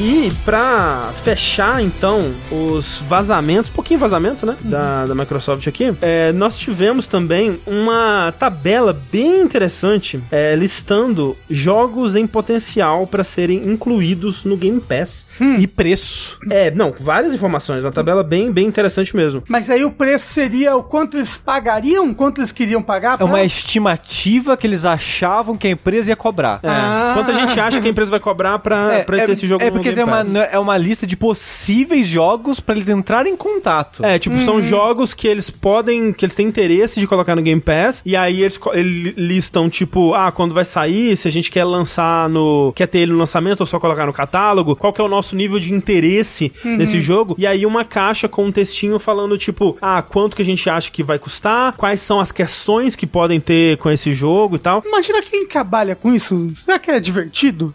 deve será ser que saco, não deve ser Será- divertido, Será não. que não é, é, Será que é um saco mesmo? Ficar, tipo, procurando o jogo pra botar no Game Pass e fazer uma planilha pra mostrar pro seu chefe. Então, acho que a gente tem que botar Red Dead Redemption 2 no Game Pass. É, então, porque aí, por exemplo, né, pra dar um exemplo do que tem nessa tabela, tem lá, por exemplo, Dying Light 2, aí eles falam, ah, preço estimado, 50 milhões pra colocar no Game Pass. Cara, isso é muito legal, porque a gente tinha aqui e ali algum dev que vazou um preço e tal, mas a gente não tinha muita noção de quanto se pagava, né, pra, pra Esses estar no grandes Game Pass, jogos, né? principalmente, é, exato, né? pra grandes jogos estarem no Game Pass. Então, um jogo tipo Dying Light, 50 milhões. Aí lá na- nas questões, é, será que conseguem finalizar a versão de PC a tempo? Eles são historicamente lentos e tal, alguns comentários assim. No caso do Red Dead 2, 5 milhões por mês que ele tá no Game Pass. O GTA V, de 12 a 15 milhões por mês que ele tá no Game Pass. Então, tipo, é, é muito absurdo. Um outro aqui, o Jedi Survivor. Pra lançar no Game Pass, eles estavam especulando 300 milhões pro jogo sair no dia do lançamento no Game Pass. E- esses preços não são os finais, é possível que se- seja maior É, na negociação lá, né? A expressão é uma estimativa. É, e aí eles já colocam no caso do, do Jedi Survival, tipo, pô, esse jogo é a menina dos olhos, é, não, eles não vão topar lançar no, no Game Pass. Mesma coisa com Mortal Kombat 1, 250 milhões, né? Eles- eles- Menina dos olhos, tipo, é a joia da coroa, né? Que eles citam. É. tipo, ó, que- questões, ah, mudança de dono quando rolar a compra da Discovery e tal. né? Exato, eu achei legal que eles listaram isso, tipo, ó, vai dar ruim porque tá trocando de dono. É, não, não vamos meter com isso aqui, não. Um que é muito legal, que até repercutiu é, além disso, foi o Lego Star Wars, que eles citaram 35 milhões, e aí nas questões eles colocaram timing pra finalização no PC é questionável. E aí, entre parênteses, matérias negativas sobre crunch na imprensa os farão não forçar as equipes demais. E isso é muito foda. Tipo, a gente vê que matérias sobre crunch estão influenciando o desenvolvimento na prática. Prazos e, e, tipo, eles não querem ter é, imprensa negativa falando sobre o jogo. Não, isso também- tá influenciando. E também, tipo, pô, se a imprensa tá falando sobre o crunch no jogo, quer dizer que eles não vão botar crunch e vai demorar mais pra lançar. Então eles já estão pensando nisso, Então, entendeu? é, é uma mensagem escrota na tabela? É, porque eles estão falando que isso é algo ruim, mas pra gente ver que tá tendo uma repercussão de Exato. fato É, no que desenvolvimento eles estão do preocupados jogo. com isso, que eles estão levando É. em conta isso. Preocupados não, mas estão levando em consideração. Não, preocupados, sim, preocupados porque, tipo, é, é uma, é, uma é uma nova coisa a ser levada em conta, né? Não, não tem matérias negativas sobre esse tema, né? O Jason Schreier deu um RT, colocou um emotezinho de, de capetinha assim. E, cara, ele deve estar muito orgulhoso, né? Tipo, porque é tipo, é um impacto real do, do trabalho, não só dele, obviamente, né? Mas ele fez muito, muito, muita matéria, muita, muita investigação, muito jornalismo sobre isso, né? É, Afinal de contas, é o único, né, é o que único. tem. Então, E uma outra que repercutiu bastante foi a do Baldur's Gate 3, né? Porque o Baldur's Gate 3, eles citam ali como interesse médio, valor 5 milhões, e o textinho que acompanha, o texto é o seguinte: Second Run Stadia PC RPG. Isso, pra quem não se lembra, o Baldur's Gate 3, ele foi anunciado num evento do Stadia, né? É, a primeira vez que a gente viu o Baldur's Gate 3 foi no evento do Stadia. Aquele, aquele trailer em CG, né, de atacando a cidade. Exato, tipo, não. não eu, eu acho que não chegou a ter exclusividade com Stadia, é, mas eu acho que tinha talvez exclusividade em nuvem, alguma coisa assim, é, que eles tinham uma parceria já com, com o Google Stadia. E aí, muita gente pegou esse Second Run que ele cita aí pra dar a entender, tipo, é um, é um RPG de segundo escalão, é um RPG de um nível mais baixo, assim, como se estivessem menosprezando o jogo. E assim, de fato, menosprezaram dado o sucesso que o, o Baldur's Gate 3 se provou, né? Mas é aquilo que o próprio pessoal da Larian disse em entrevista que, tipo, natural. Acho que ne- nem o próprio pessoal da Larian tava esperando que fosse fazer o sucesso que fez, né? Tipo, E assim, e já tive. O Divinity, o Original Sin 2, já teve no Game Pass. Acho Sim. que o primeiro ou dois, eu não lembro agora. É. Então, tipo, ele já tem uma estimativa de Dos pessoas números, que né, baixam, o preço que ele pagou antes. É. Então, eu acho que esses 5 milhões foi levando em conta acordos anteriores com a Larian. Exato. E esse second run que eles mencionam, que foi muito mal interpretado e foi, foi dito, foi retraduzido tanto em matérias brasileiras quanto em, em próprias matérias em inglês mesmo, como é, esse tom pejorativo, como se estivessem diminuindo o jogo, na verdade significa que é, eles vão estar tendo um segundo lançamento depois do negócio com o Stadia. Tipo, Exato, porque você tem que lembrar que esse daqui é antigo, essas tabelas. né? Exatamente. Hoje em dia, o que é Stadia, né? Exato, Foda-se, né? né? Nem saiu pra Stadia nem nada. Mas é que na época tinha, é, é, tipo, eles já tinham esse acordo com o Stadia e qualquer acordo que eles fizessem com a Microsoft seria um segundo acordo, né? É, por isso que, tipo, porque parece assim, que eles estão falando assim, ah, esse RPGzinho de Stadia aí, parece, tipo, quando você quer falar mal de um jogo, você fala, ah, esse joguinho de Stadia aí, E seu merda. pai que jogava É, Stadia? seu pai, seu pai que jogava Stadia. Porque parece que é isso, porque hoje em dia Stadia é, é nada, né? É uma piada, né? Mas na época que isso foi, foi feito, era menos. E tinha realmente esse contrato vigente, né? Então muita gente pegou pra, pra significar que eles estavam zombando, assim, tirando uma do jogo. Pô, o pessoal na internet gosta de ficar bravo, Ah, né? é, tem que ficar bravo, né? Mas, na verdade, tipo, é, é claro que eles subestimaram o jogo, mas como o Sushi disse, com base nos, no, no que eles tinham de informação na época, né? Com base no interesse dos jogos anteriores, no tipo de público que esse jogo leva. E, de É. E- fato... e talvez no- nos próprios dados que eles tinham do Divinity dentro do Game Pass, Sim, né? sim. Porque eu lembro que, tipo, quando foi anunciado, quando saiu o primeiro gameplay, a gente falou aqui no Vértice, e eu lembro de falar, nossa, eu tô muito empolgado, né? Tipo, D&D, né? Tem tudo da quinta edição e tal, que eu já tava empolgado na época, quero muito jogar e tal. Mas, velho, ninguém esperava que ia ser o que foi, né? Nem a Larian Nem a esperava. Larian. Tipo, é, é, é aquilo, se você se você que tá ouvindo esse podcast falar, não, eu esperava, pô, vai trabalhar com isso, sério. Porque você é bom, cara, você é um analista pica, assim, sabe? Tipo, você vai ganhar muito dinheiro analisando a indústria, porque parabéns, parabéns de ter visto isso, isso chegando, assim. É, eu acho que era comum a visão de que vai ser um RPG desse tipo, talvez Aham, grande. aham. Mas é. isso, é um jogo de nicho. Um jogo vai de nicho, ali. exato. Vai ter quase um. Quantos, quantos que era? É quase um milhão de. Era só 900 mil pessoas jogando simultaneamente lançamento, um jogo desse tipo. Ninguém, acreditava Ninguém que ia ter. esperava, ninguém esperava. é. A pessoa podia esperar que fosse grande, mas não que fosse grande nesse nível, ainda mais em 2020. Exatamente, exatamente. É claro que, né, tipo, pô, é- é- era, era o projeto mais ambicioso da Larian, né? As pessoas que gostavam de Divinity estavam ligadas que ia ser Foda. algo foda e tudo mais, mas é daí pra achar que ia ser o que foi, não tem como.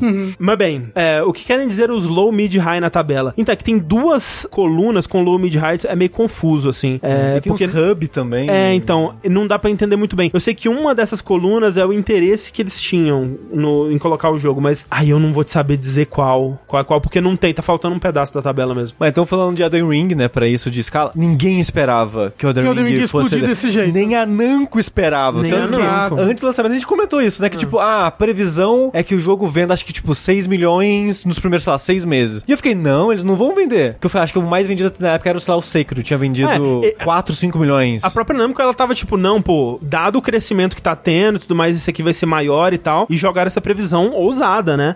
E foi muito além. né? Muito. É a mesma coisa com, com Baldur's Gate. Tipo, por mais que você coloque a previsão lá na frente, ela foi muito além. É, Foi é, um ponto fora da curva. ponto para é. Que sabe quem que vai ser assim também? Dragon's Dogma 2, eu espero, tomara. Ai, eu queria tanto que Dragon's Dogma 2 fizesse isso, muito sucesso, eu, eu, sabia? eu acho que o diretor, ele comentou numa entrevista falando que o jogo agora ele tá tendo um- uma expectativa maior do que teve na época. Sim, Porque o jogo ele virou porque- um sucesso cult com o tempo. Exato, é.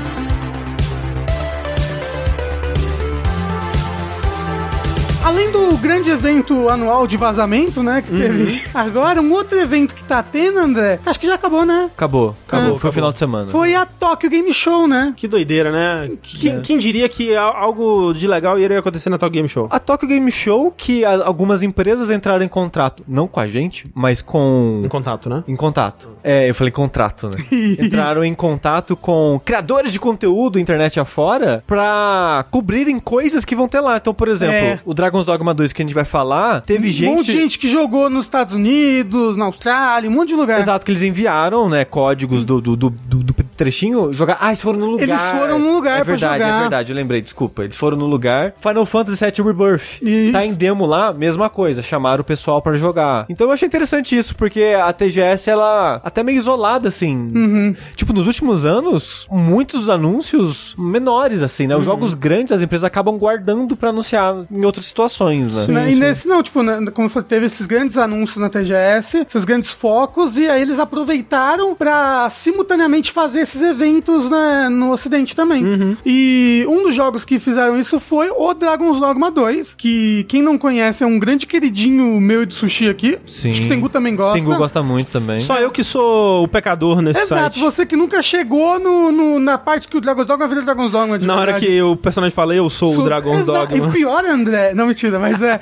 você não chegou, mas tudo bem. E eles, eles tiveram um trailer novo, né? De, mostrando gameplay, mostrando que agora vão, são, são quatro classes iniciais, que eu, que eu já tinha falado aqui da outra vez, que provavelmente era isso, porque não tinha mostrado a pessoa com o arco, tava sem faca. Então eles, o Strider, que era a classe inicial que usava faca e arco, agora é dividido em duas. Então as classes iniciais são é, guerreiro, mago, arqueiro e ladino. É, não vai ter aparentemente aquela distinção que tinha antes, que era tipo classe de força, classe de destreza, classe de inteligência. Então, Porque agora a destreza, entre aspas, tá dividida em duas classes. A não ser que agora separe a parte que- de arqueria pra uma classe nova. Então, é isso. Porque a gente já sabe as cores das classes. E a gente sabe, por exemplo, que eles mostraram duas classes avançadas, né? Uhum, O lanceiro mago lá. Isso, o lanceiro mágico e o arqueiro mágico. Isso. E o lanceiro mágico é, Que é novo. É, é vermelho e azul. Ah. que era o que antigamente era o. paladino. O paladino. Ah. E, o, e o arqueiro mágico é vermelho e amarelo, que é o arco hoje em dia. Nenhuma dessas palavras tá na Bíblia.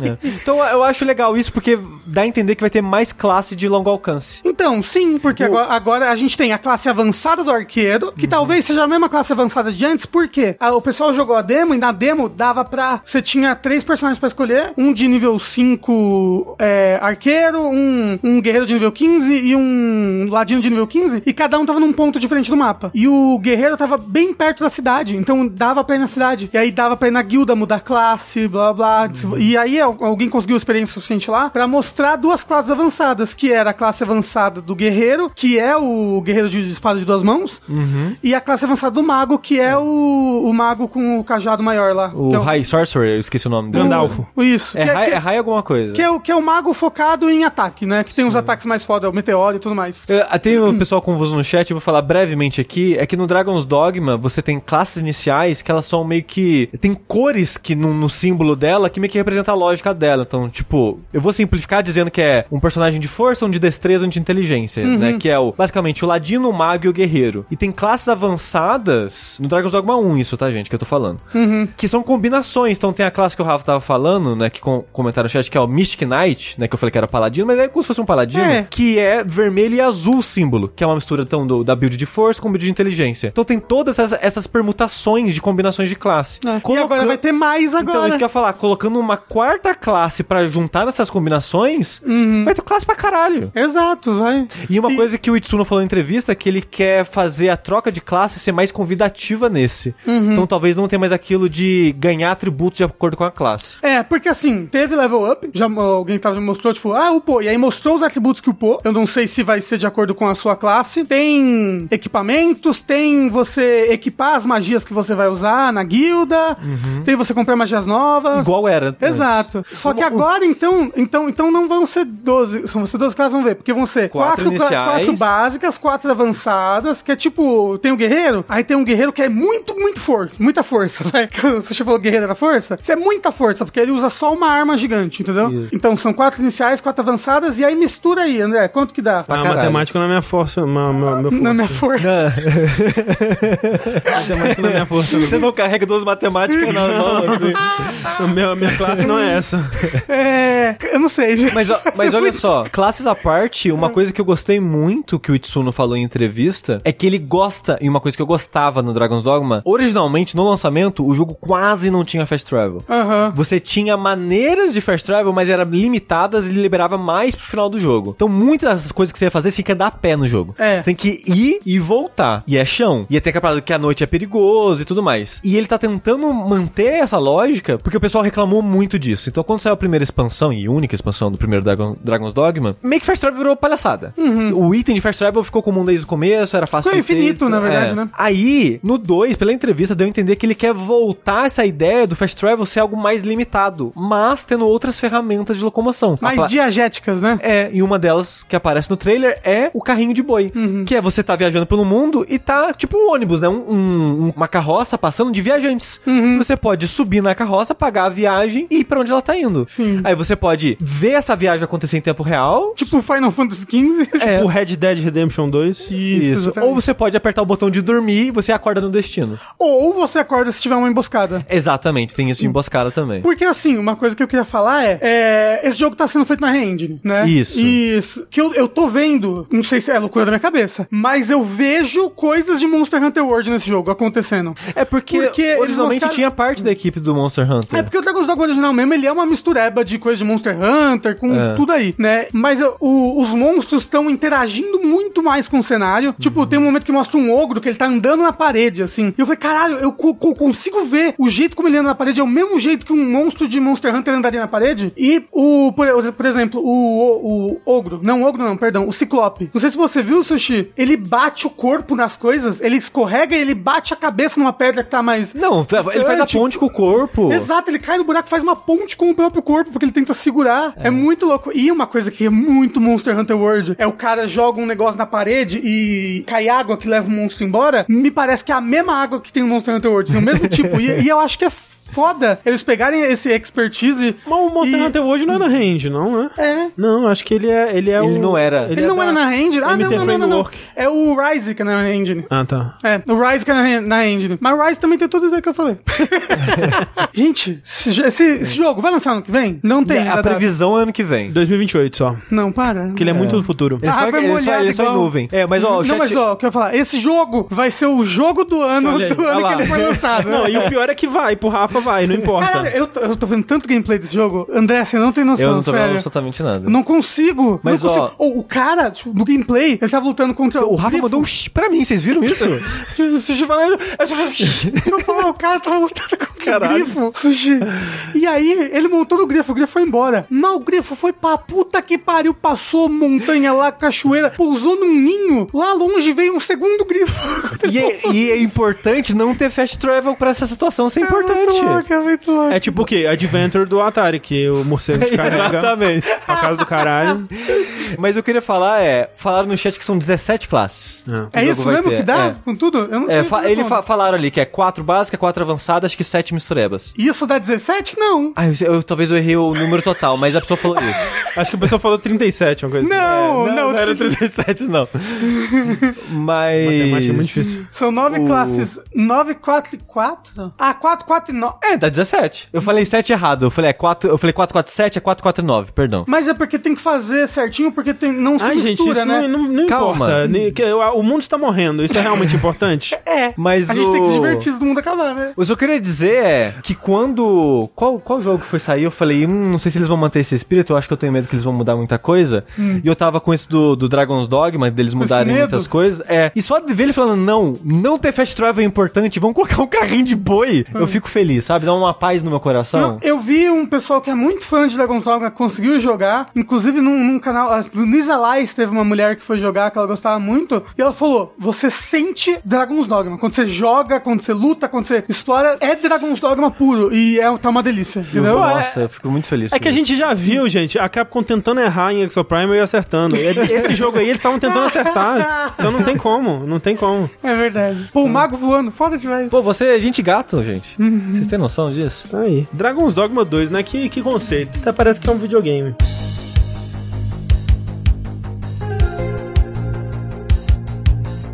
Eu, Ra- Rafa, não sei se eu vou poder jogar esse novo videogame Dragon's Dogma 2 no meu Sony PlayStation 5, porque a Sony foi hackeada. Deixa eu falar, a Sony, ela pelo visto ficou com inveja com a Microsoft. Vazou as coisas, falou: ah, não, tá todo mundo falando sobre a Microsoft. Assim, eu já vi gente falando que foi a Microsoft que pagou o hacker pra ir lá hackear.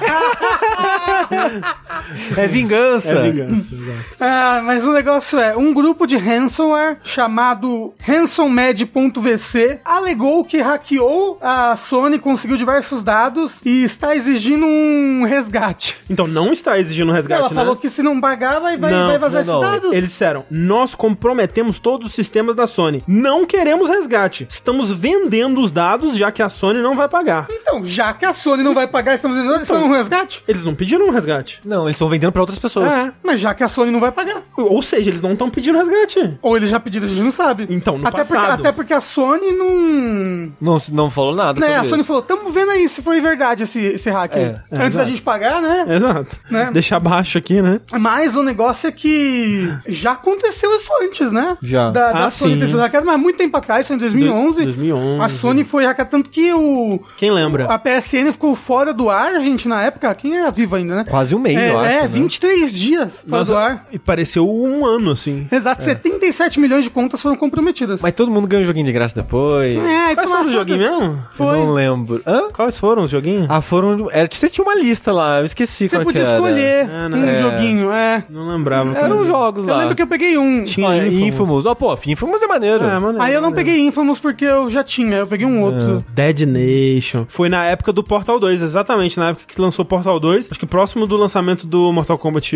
9 também. É, Portal 2. Foi, foi, é, eu lembro que eu não consegui jogar o co-op de Portal 2 porque a PC não tava fora do ar. Nossa. Muito triste. E assim, o que, que será que vai sair? Será que agora a gente vai ver os e-mails do Jim Ryan? Então, é.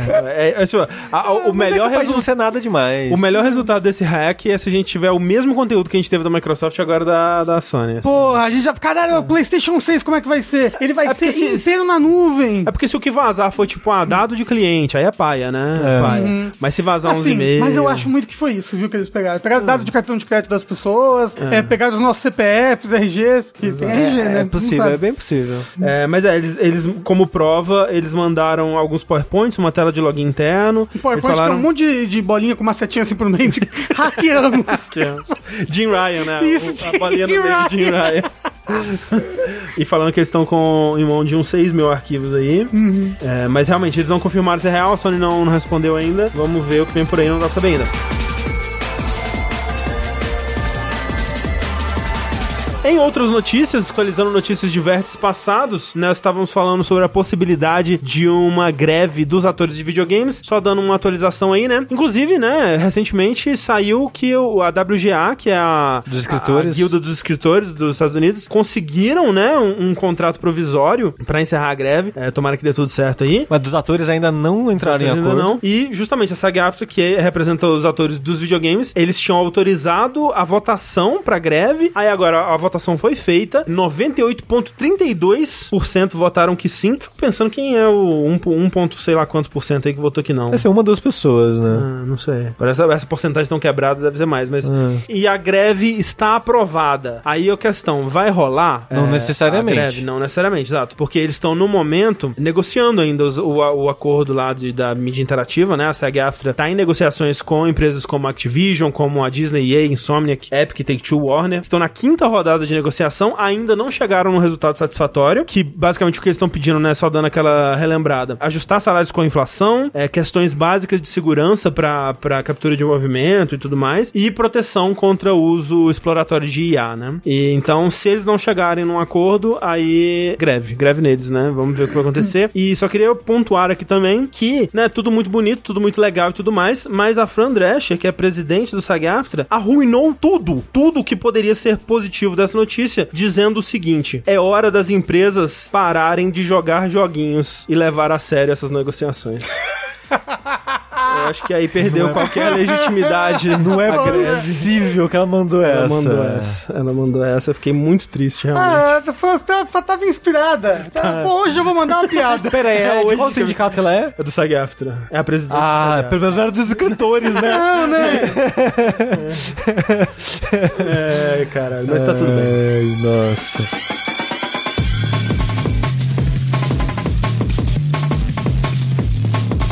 Vamos então pro nosso bloco de perguntinhas dos ouvintes. Você aí que tem uma pergunta para mandar para o Vértice, pode mandar sua perguntinha no nosso e-mail, que é o vértice.jogabilidade.de, ou o nosso usuário do Telegram, que é o arroba jogabilidade. É só adicionar lá, mandar sua mensagem, o seu questionamento sobre videogames, a indústria, dúvidas, tópicos pra gente discutir, que nós vamos transformar de forma alquímica em sabedoria e você vai poder soar mais ou menos assim. Olá, sou o Rafael. Olá, eu também sou o Rafael. É verdade. Um ouvinte relativamente novo que gosta de ouvir dashes antigos. Logo, me veio a pergunta: qual a história do jogabilidade? Ah, ó. Como começou o podcast? Qual a história de origem do Rafa? Tudo gente? começou quando um homem e uma mulher. Exato. Ah, você é muito heteronormativo. Talvez, talvez seja melhor ir por partes, então. Ó, o, o Jogabilidade foi fundado em 2011 por mim e Ricardo Dias ou Slash Rick. E Ricardo Dias ou Slash Rick fazia parte do meu podcast anterior, que foi de 2008 a 2010, junto com outras pessoas. Fun- Fundei o Download, né, em 2008 com amigos. E o Rick, que fundou o Jogabilidade comigo, ele ele era um ouvinte do downloading e começou a fazer- parte da equipe. E aí o nome é jogabilidade porque a coisa mais importante num videogame é a jogabilidade dele. Você tá dizendo. Não é por isso? E aí o Sushi entrou em 2012 no jogabilidade, que ele também Assim como o Rick era ouvinte. do download na época, né? É. E do jogabilidade. E aí eu conheci o Sushi quando a gente foi jogar Borderlands é, um online. e aí a gente ficou conversando sobre coisas. Sabe e aí que- a gente assistiu uma série de psicólogo. A gente assistiu um pouco de Treatment, né? Era legal. Vou falar. A gente assistiu Yu Hakusho. André, você tem noção que a gente assistiu junto inteiro todo o arco do, Do Sensui? Sensui e de Yu Hakusho? Doideira. Isso daí é amor de verdade. André, olha como eram outra, outras épocas. Que, quando você começou o sushi? Ah, 2012. 2012, André Uhum. de 11 anos atrás. Hoje em dia você falou, pô, será que eu vou jogar um jogo online? Vou pegar um estranho aqui no Twitter pra jogar online comigo? Talvez. Não. Não, André. É porque o Twitter não é mais o que era, né? De fato, É. de fato. Aí aqui, continua a pergunta. Continuando as perguntas, então. Qual a história de origem do Rafa? Então, quando um, um homem e uma mulher Tem mais- se amam A- muito... A, pergunta continua. A esse, esse próximo pedaço pode ler inteiro. Tá. Ele comenta que às vezes era ouvinte. Como foi a digievolução dele de ouvinte pra participante? Eu fui jogar Borderlands com o André.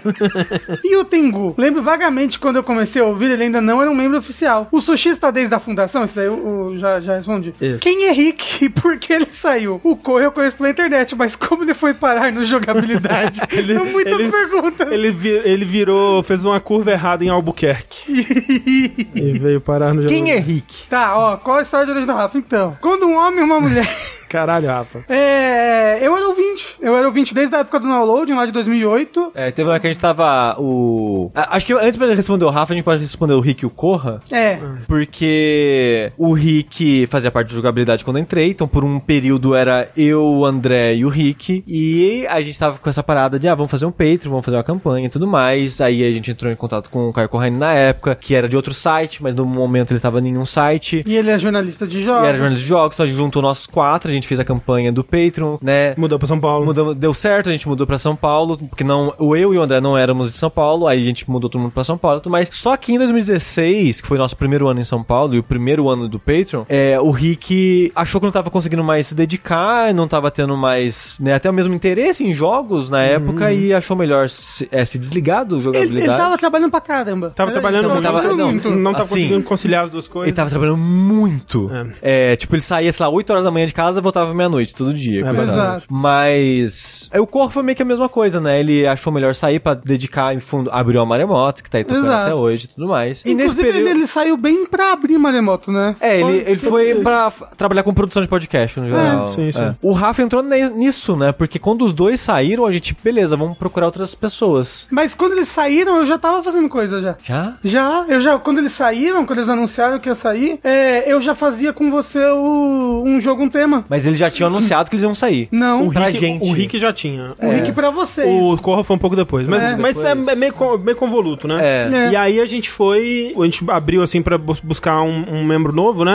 Pediu as pessoas mandarem currículo. Exato, e eu já tava ali. É, o Rafa tava. Só você não viu. Tava se, se engraçando pra gente. E aí, na época, a gente conheceu a Mel também. É, e ele, aí. Ele não perguntou da Mel, porque a Mel não tá hoje em dia. Se ele conheceu hoje em dia. É, ele não conhece, meu. É, bom, mas ele perguntou do Rick e do Corra. Mas enfim. Ah, não, sim, sim. É que o chat perguntou por que, que ele não perguntou da Mel. É. É por isso, provavelmente. É, mas aí, mas aí justamente a gente, é, a gente trouxe o Rafa e a Mel junto, né? É, mas eu já era amigo de todo mundo já. Sim. Porque eu era ouvinte, aí eu comecei conversando com a Clarice, a gente ficou muito amigo é, online. E aí, quando a Clarice vinha do Rio de Janeiro pra cá, eu queria encontrar ela. E ela estava com o André, aí eu comecei a encontrar o André também. E aí a gente começou a se encontrar pra jogar coisas lá na Jogabilicasa.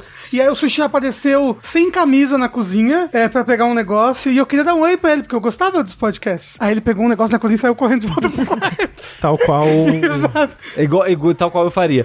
Exato. E se vocês forem assistir meu, meu rant reclamando é, de Final Fantasy XV, vai ver que o, Ra- o André chega em casa e fala: Ah, a gente tava com o nosso amigo Rafael. E ele contou uma piada, ele contou uma piada muito boa. Exato. Que é porque a empregada, ela não luta karatê. Eu luto capoeira. Isso, exato. Porque ela já luta capoeira, cara. que, que, cara. Que co- é a única piada que eu conheço. Exatamente, perpétuo. É, e aí, quando a, a Mel saiu em 2018, se eu não me engano. A Mel saiu em 2018, que ela entrou em 2017. É, junto comigo. Isso. E aí, mais ou menos nessa época, um pouco depois, na verdade, a gente, a gente chegou a fazer um, um, um jogabilidade que era só nós três. Mas Sim. aí acho que no, aí no jogabilidade seguinte a gente trouxe o Tengu, que o Tengu também já trabalhou com, com videogames e tudo mais. né? A gente O Tengu conheceu. tá trabalhando com, com internet videogames desde Isso. sempre, é que nem o André. É, e a gente conhecia ele do- dos rolês de videogame, né? De, do- de amigos próximos e tal, de eventos e coisas do tipo. Ele foi convidado em vários podcasts. é, exato, e a gente chamava ele sempre pra participar das coisas, assim. No dia em que eu conheci o André pela primeira vez, eu conheci o Tengu primeiro. É, Né? que foi no karaokê, é, sim. Foi num karaokê. E aí a gente falou, ei, Tengu, chega aí, vem com nós. Então você conheceu o André e o Tengu no mesmo dia, pessoalmente? Exato. Olha aí. só. Conheci o Tengu primeiro, inclusive. Era o destino. Era do destino. É, mas foi no mesmo lugar. O que isso que ele não quer dizer pra você. Mas enfim, e aí o Tengu entrou em 2019 É. e aqui estamos até hoje. É verdade. Basicamente. Assim, é é uma história muito mais longa do que essa, né? Tem muito mais, muitas, outras, muitas outras partes, mas em resumo é isso. É, É, ouça Dash. É verdade, De é. hoje, de ontem e o de amanhã. Amém, né não? Próxima pergunta então, Sushi, lê pra nós. Olá, jogabilideiros! Como vão? Com calor. Espero que bem. Aqui é o Luan e proponho um exercício de imaginação. Ih!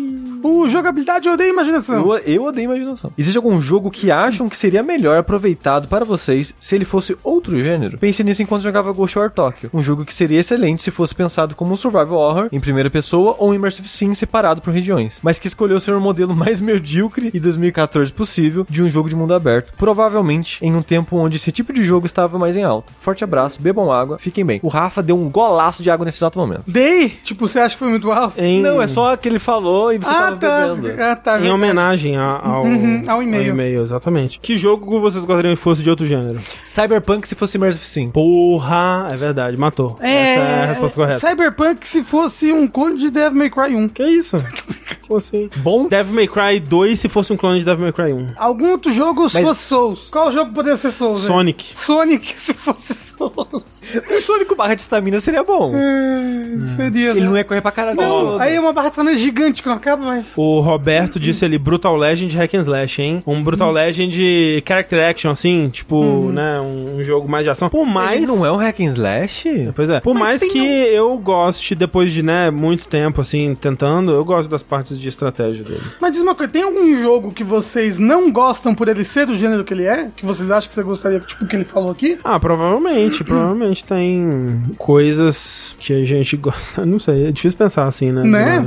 É. Eu sei que tem vários jogos que a gente já pensou, pô, se isso daqui fosse um Metroidvania ia ser perfeito. É qualquer roguelike, né? É, qualquer roguelike, É. se não fosse roguelike. Porra, total, total. É, o. Sei lá. É, mas é que. O Chasm. O Chasm, se ele fosse tradicional. É, eu quero se ele fosse um Metroidvania tradicional. Qual que é o outro? O, pô, aquele do, do bicho sem cabeça lá. Dead né? Cells. Dead Cells, se fosse um Metroidvania é, tradicional. Deathloop sem o loop. Não, aí, porra, o loop do Deathloop que dá o loop do Death, né?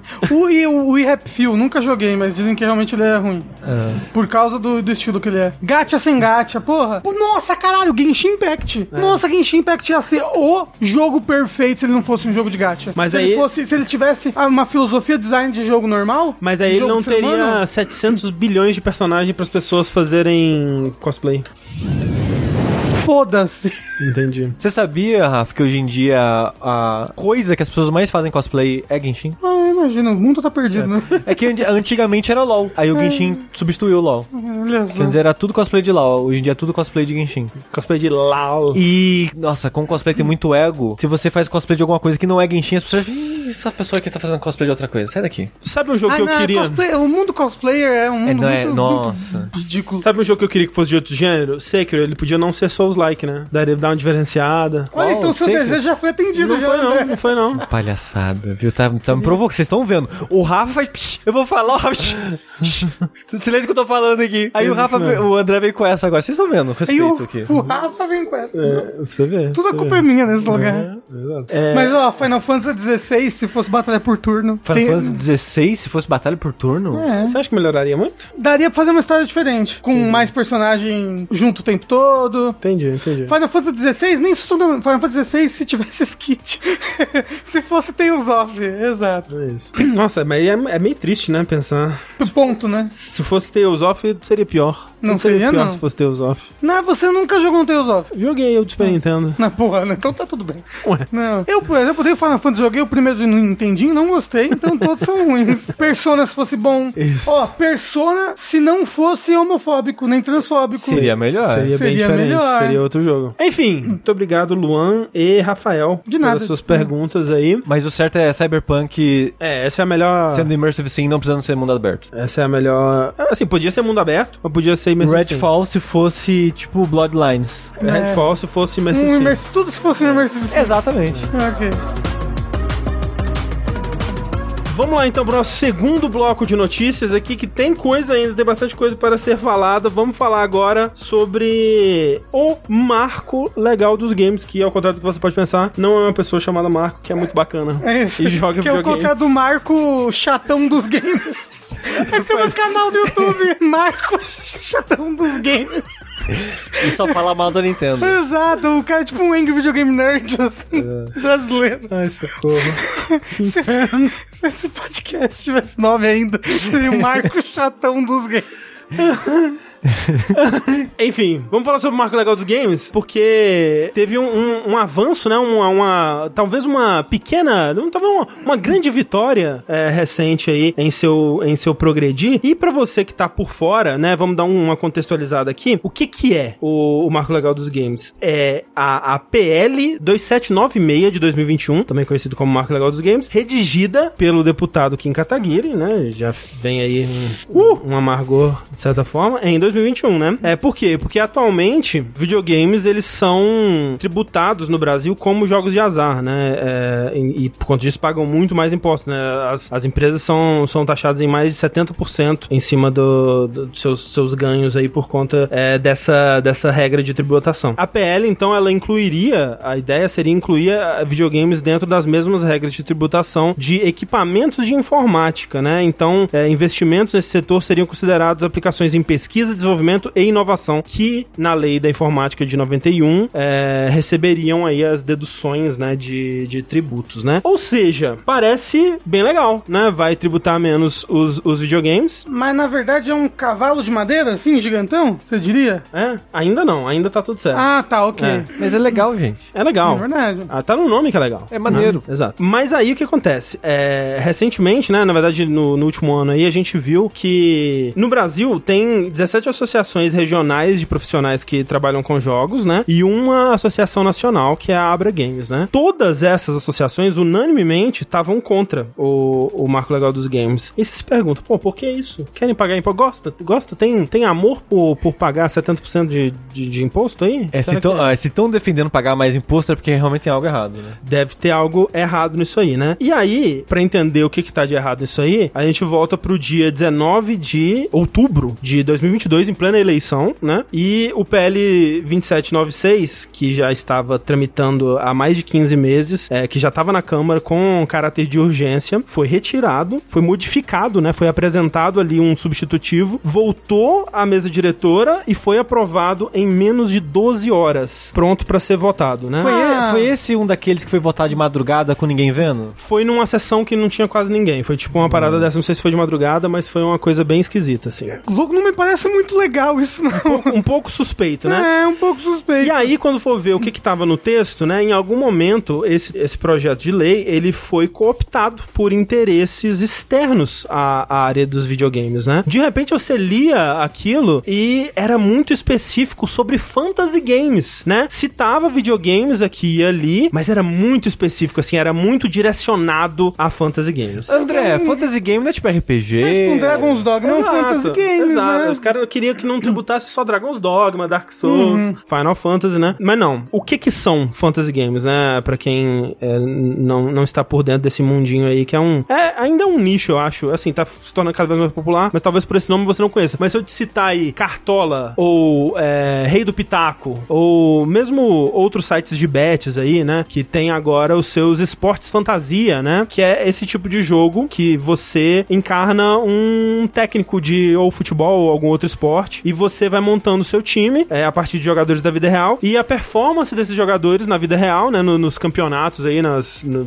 nos torneios que, que rolam, vão informando, né, vão influenciando o seu time. E aí os jogadores vão valorizando, desvalorizando, seu time vai avançando ou, ou perdendo de acordo com os jogadores que você usou é, para montar esse, esse time. Mas tá tudo bem, porque não usa dinheiro da vida real, né? Pois é, usa. Assim, pode usar, né? Tem versões grátis, né? Mas as mais famosas, lucrativas aí, usam é, dinheiro de verdade. Você ou, ou assina ou, ou paga mesmo, né? Ali pelos por jogadores. e Então é tipo investe. apostar, tipo aposta de cavalo, assim, é isso? Uma aposta de cavalo? Não sei. Você tem um montante ali pra montar o seu, o seu time. Eu, eu não sei, no, no- nos pormenores eu não vou, te, não vou saber dizer pra onde vai esse dinheiro, não. Eu, eu nunca joguei, de fato, né? Mas o fato é que, né, é algo que, como eu disse, pode ser grátis, né? A, ma- a maior parte é, é pago, né? Estão falando que o Cartola é mais tranquilo, o Cartola tem essa versão é, grátis, né? E tudo mais. É, mas é isso, começou como algo. Eu lembro de, de ouvir falar disso de é, Fantasy Sports de, de futebol americano, nos podcasts americanos que, que eu escutava na época que começou a, essa febre, assim e tal. E era algo que acontecia ao longo de uma temporada. E hoje em dia existe até os Daily Fantasy, né? Que você monta o time e acontece a parada num, num dia só, você já tem o resultado e tal. Que é uma, uma forma bem mais agressiva, assim, né? De, de, de fazer isso. E aí o que aconteceu também recentemente foi a MP das bets, né? É uma medida provisória que foi editada pelo governo em julho para taxar essas empresas de aposta esportiva de cota fixa, né? Ou seja, as bets, né? Que estão tão em alta. Tipo, hoje em dia é meio difícil de evitar, né? Tipo, todo lugar tem propaganda, todo lugar aposta. tem é, sites de aposta esportiva e tudo mais. Ou, ou de cassino, né? Que muito louco. Eu, jurava que era legal essas coisas tudo. Ah, tá, tá na, naquela no limite brechinha da legalidade, ali, tá né? na É, e- cinza. É, e tem aquilo que sua empresa não tá no Brasil, né? Aí tem outras, outra legislação. É meio, meio uma, uma área meio cinza, meio confusa. Mas enfim. A aposta esportiva sempre pôde. É. mas por que, que a aposta esportiva pode e um cassinão não pode? Então, a gente, vai, a, gente, a gente vai chegar nisso. Mas o, o lance é, iam taxar essas empresas em 18% sobre a renda obtida com os jogos. Aí, de repente, né, né, quando surgiu essa MP das bets, porra, votação no dia 20 de setembro. Vamos votar logo a, a PL do Marco Legal dos Games o quanto antes. Por quê? Pra gente não ser enquadrado como site de aposta esportiva, mas sim como parte do, de videogames, né? E aí... Mas quem, quem que pegou esse texto e mudou e aprovou de última hora? Quem foram? Quem, quem foram? Hum. Tem o nome dos, dos deputados lá, não vou saber te dizer, não. Mas enfim, o que aconteceu foi isso. Pegaram, pegaram esse, esse projeto de lei, cooptaram pra beneficiar o pessoal dos, dos sites de aposta esportiva de Fantasy Games, né? É, Fantasy Sports aí. E aí nós tivemos essa votação no dia 20 de setembro, em regime de urgência, bem bastante curioso de fato. E aí você tinha de um lado pessoas defendendo o lado dos Fantasy Games, em sua maioria políticos bolsonaristas, né? Ou de extrema direita e advogados, cheio assim de, de é, um, um show de, de falas de, de má fé, né? É, sobre por que games não deveriam usufruir de editais públicos, por exemplo, né? Querendo é, enquadrar videogames como algo não pertencente à cultura, mas sim a, a um produto de tecnologia, né? É, querendo equiparar uma equipe que desenvolve um site de bet ou de fantasy games a um estúdio é, de videogames, que a gente sabe que não são exatamente um pra um ali, né? Enquanto que um é, é, é mais uma coisa, tipo, o site, o, o, o desenvolvimento de jogos envolve muitas competências, além da, de um site de, de bets que é mais volta, voltado pra tecnologia em si. E do outro lado, é, de- é, defendendo a conversa mais aprofundada sobre o que estava sendo dito, né, nesse projeto de lei e como não tornar ele um projeto para Fantasy Sports, estavam é, desenvolvedores, né, membros dessas associações de, de games, é, psicólogos, educadores e tudo mais. E aí, assim, tem várias dessas questões que, que foram levantadas lá que eu até queria trazer é, algumas delas pra vocês, porque talvez elas não sejam imediatamente óbvias realmente, assim. Então eu vou fazer um pouco do advogado do diabo aqui. Aquele filme com Robert De Niro. Não, é com o Al Pacino, na verdade. Ah, eles são muito parecidos, viu? E, né, dizer que eu não, eu não acho isso, mas por que que o Fantasy Sports não é um jogo, né? Por que que, tipo, ele não, não é, não é um- uma disputa que muitas vezes envolve ali estratégia e, e técnica, inteligência numa tela de computador com interação do jogador e mecânicas e regras, né? Por que que isso não seria um jogo, vocês acham? Por que, André? Mas tem, mas tem estratégia. E, por exemplo, o poker tem aposta e é considerado um, um esporte, né? É tipo, ele, ele, tá, ele tá em cassino, mas tem torneio de poker, por exemplo. De, de fato, de fato tem torneio de poker até aqui no Brasil, né? É. Que depois do internacional. Mas é que tá, eu acho que poker é mais um videogame do que um cartola da vida. Porque o poker você tem que tentar pensar nas cartas do oponente, qual carta você tem, né? O que que já foi, o que que não foi na mesa. Mas assim, o lance, o que eu quero dizer é, o que eu quero dizer é, esses fantasy sports, eles têm estratégia também.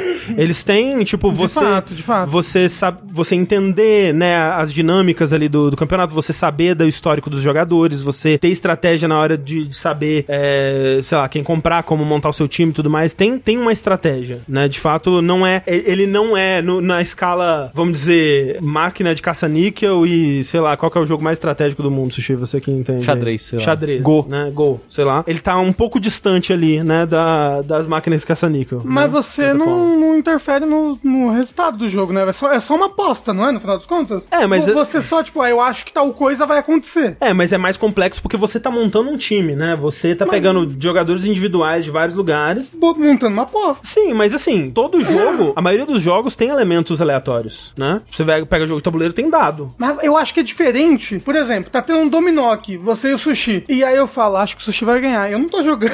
só falei que eu acho que o Sushi vai ganhar. Não, mas é mais do que isso. É mais envolvido do que isso. Não é só você chegar lá Não, e tá bom, falar, eu, acho, que, isso. Eu acho que o Sushi vai ganhar utilizando uma pedra 5 barra 5. Não, é, ma é mais como se você pegasse vários elementos da estratégia do sushi, montasse a sua própria e a sua estratégia se desse bem com base na da dele, sabe? É mais Mas- complexo do que isso. Mas eu ainda não tô jogando, certo? Quem tá jogando é o Sushi. Não, o, Jose- o Sushi tá jogando um jogo, você tá jogando outro, com base no- em cima do jogo dele, entendeu? Você tá jogando um outro jogo. Um jogo de azar. Tem azar, mas o meu argumento é: muitos jogos de estratégia têm elementos de sorte e azar também. É isso que, eu, o que eu quero dizer. Mas, né, obviamente, eu não acho que é só um joguinho inocente, porque eu parei pra ouvir pessoas que entendem sobre isso, né, afinal de contas, né? E uma coisa que me remete imediatamente quando eu ouço sobre esse assunto e escuto pessoas falarem sobre esse assunto é que me lembra imediatamente de NFT, por exemplo, né? Naquele sentido de tipo, ah, NFT, jogo de NFT, jogo de blockchain, é jogo ou é um esquema de pirâmide?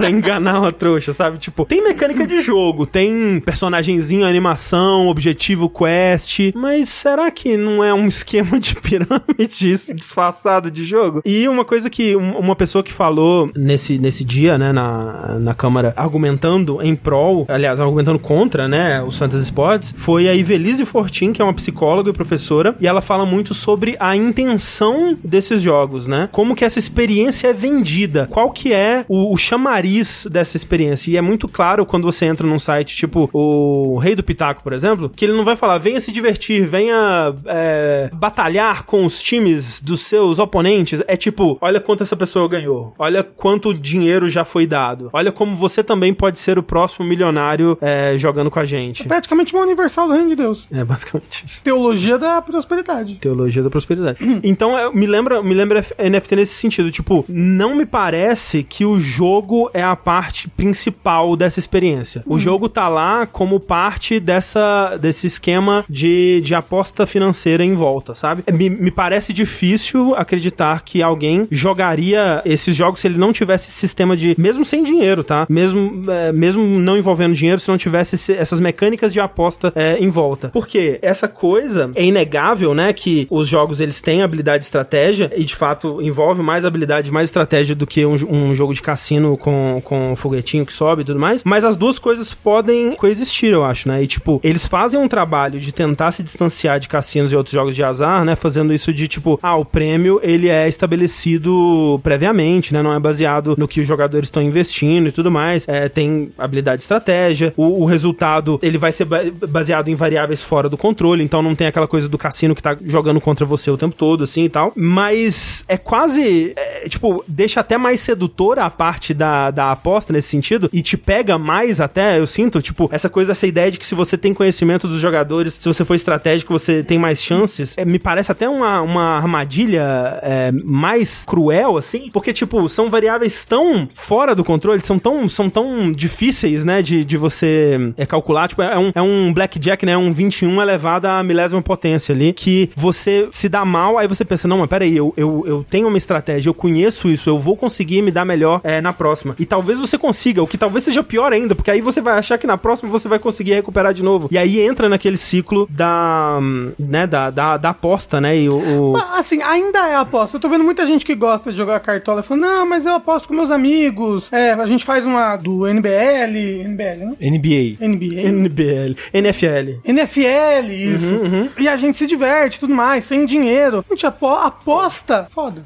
Mas aposta pode ser divertida. Sim. Tipo, quando a gente aposta franguinho aqui. Quando, se, se eu pegar com meus amigos aí e a gente postar, pô, quem você acha que vai ganhar o. A Evo? É uma aposta de um jogo, gente. O, o problema é quando empresas gigantescas usam isso, usam estratégias pra você querer gastar mais dinheiro, estratégias de aposta, Não, não. estratégia de. Eu acho que não é nem isso. O lance é ser aposta, tudo bem. Se tiver dentro da legislação do país e tudo mais. Exato, mas é querer falar que isso é videogame Exatamente. e ganhar, e ganhar as concessões que os videogames estão tentando Não, ganhar em e cima disso. tomar o espaço desse pessoal. Exato, né? porque é, o que aconteceu no, no marco legal é que é, o texto foi tomado, Foi tomado. por esses fantasy games, É, sabe? que estão relacionados a empresas milionárias, bilionárias, né? Que vão tomar o espaço dos desenvolvedores de jogos tradicionais. E eles estão entrando nesse espaço, se passando por jogos tradicionais. E é importante ter essa distinção. E mais do que isso, né? Tipo, é importante que os riscos, né? de, é, de, de apostas, eles sejam entendidos. Porque, tipo, tudo bem, você é, pode jogar é, apostando, sem apostar dinheiro, ou mesmo apostando dinheiro de forma responsável. Eu acho tudo bem. Não tem, eu, eu não vejo problema com isso, desde que esteja tudo regulamentado, tudo direitinho e tudo mais. O problema desses bets e desses fantasy sports e o fato deles estarem entrando dentro desse marco legal como jogos é que não se tá dando, é, usando de- dessa linguagem de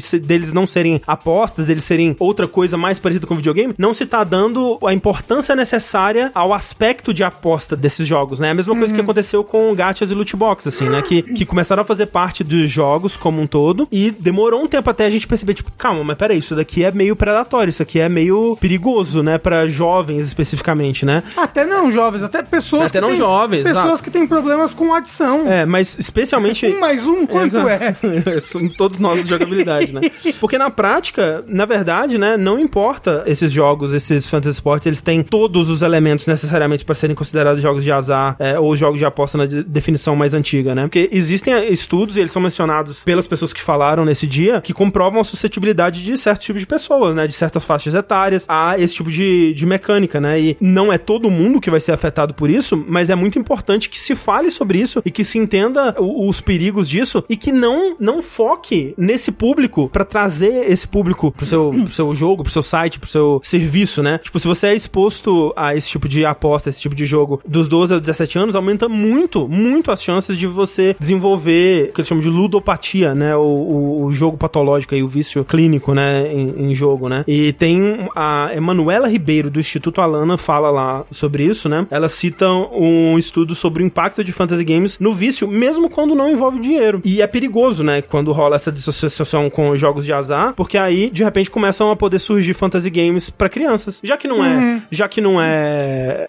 aposta, Aposta, já que não é jogo de azar? É, já que não é cassino, já que não é jogo de azar, a gente pode fazer um fantasy game pra criança. Nos Estados Unidos já tem, por exemplo, sabe? Jogos fantasy game que não envolvem dinheiro pra um público infantil. E aí, tipo, começa a gerar o gosto na criança desse tipo de coisa, sabe? E aí você pode dizer, ah, mas o Fortnite e o Roblox já não fazem isso e tá tudo bem? Não tá tudo bem. Esse que é o lance. Tipo, não é porque isso existe que o, o, o caminho óbvio é, ah, então vamos deixar tudo, né? Vamos é, ab- abrir as pernas que já já estamos já tamo fudidos mesmo, agora né, aceita. Né? E eu não acho que seja por aí o, o caminho, né? E assim, mesmo que você não concorde que seja um jogo de azar, mesmo que você consiga defender que eles devem fazer parte da mesma categoria de jogos eletrônicos, porque eu discordo, é nebuloso. Você tem que concordar que é nebuloso. Tipo, essa distinção, ela é, ela é nebulosa. E é nebulosa o suficiente pra, passando esse PL, outras coisas ainda mais próximas de jogos de azar poderem ser enquadrados como jogos eletrônicos. E todos os sites de aposta, todos os sites de cassino, de repente eles são fantasy sports agora, né? E aí eles começam a colocar, ah, então fantasy sports pode, então vamos tentar empurrar um pouquinho mais a, a parada e aí vai, a- né, vai- abre essa porteira que é muito difícil de, de voltar. E até o pessoal falou um negócio que é, pra gente a gente não pensa muito, né? Uhum. Mas que alguém falou antes que tem jogadores é, que são ameaçados por causa disso, porque foram mal, porque foram bem num jogo. Ah, que doideira. E aí, né, pô, meu resultado foi errado, apostei um dinheirão aqui. E jogadores que, sei lá, que tomam falta de propósito ponto pra, sei lá, al- alguém que apostou muito que ele ia tomar uma falta naquele jogo. Sim, sim. Sabe? Um negócio quase animes, né? É, Kaiji. É, tipo, foda, né? Que o jogo, esse meta-jogo, esse jogo de aposta que tá sendo feito em cima desse jogo, tá influenciando o jogo de verdade, sabe? E corrompendo mais ainda uma coisa que já é meio corrompida, né? E, pelo amor de Deus, gente, isso daí não é videogame. Eu, eu acho que não seja. é. Pô, se vocês gostam um pouquinho de videogame, você sabe que isso daí não é videogame, sabe? E Você pode até gostar de é, jogar fantasy games sem gastar tudo dinheiro. Bem. Exato. tudo bem. Mas até aí, né? Não sou, não sou contra fantasy game. Eu só, eu só acho que, né, dê os nomes aos bois aí, né? Tipo, Exato. vamos identificar as coisas como elas são, vamos, né, taxar as coisas como elas são e. E assim, E dar espaço, né? Tipo, a, a- a- pô, o pequeno desenvolvedor brasileiro já tão, já tão tão prejudicado, tão sofrido, né? sofrido, né? E agora tendo que dividir espaço. É que nem quando começou aquele papo lá do, de, de colocar os, os esportes junto, né? Da, de outras categorias e tipo, tá, é bacana, mas tipo, não vai tomar um espaço que já é tão disputado, né? Em editais e coisas do tipo. São, são questões aí, né? É meio complexo. Mas assim, no fim das contas, sabe qual que é o jeito que eu uso, que é muito fácil, muito fácil, pra tomar uma decisão assim num assunto que é meio complexo, às vezes eu não entendo muito bem? você joga uma moeda pra cima. Tem esse jeito é bem, bem bom também. Mas é dar uma olhada assim. Quem tá a favor e quem tá Exato, contra disso. É isso. Quem tá de cada lado? Quem tá a favor das empresas aprovarem Fantasy Sports? Ah, é o Kim Kataguiri? Ah, é a extrema-direita? Ah, são grandes empresas?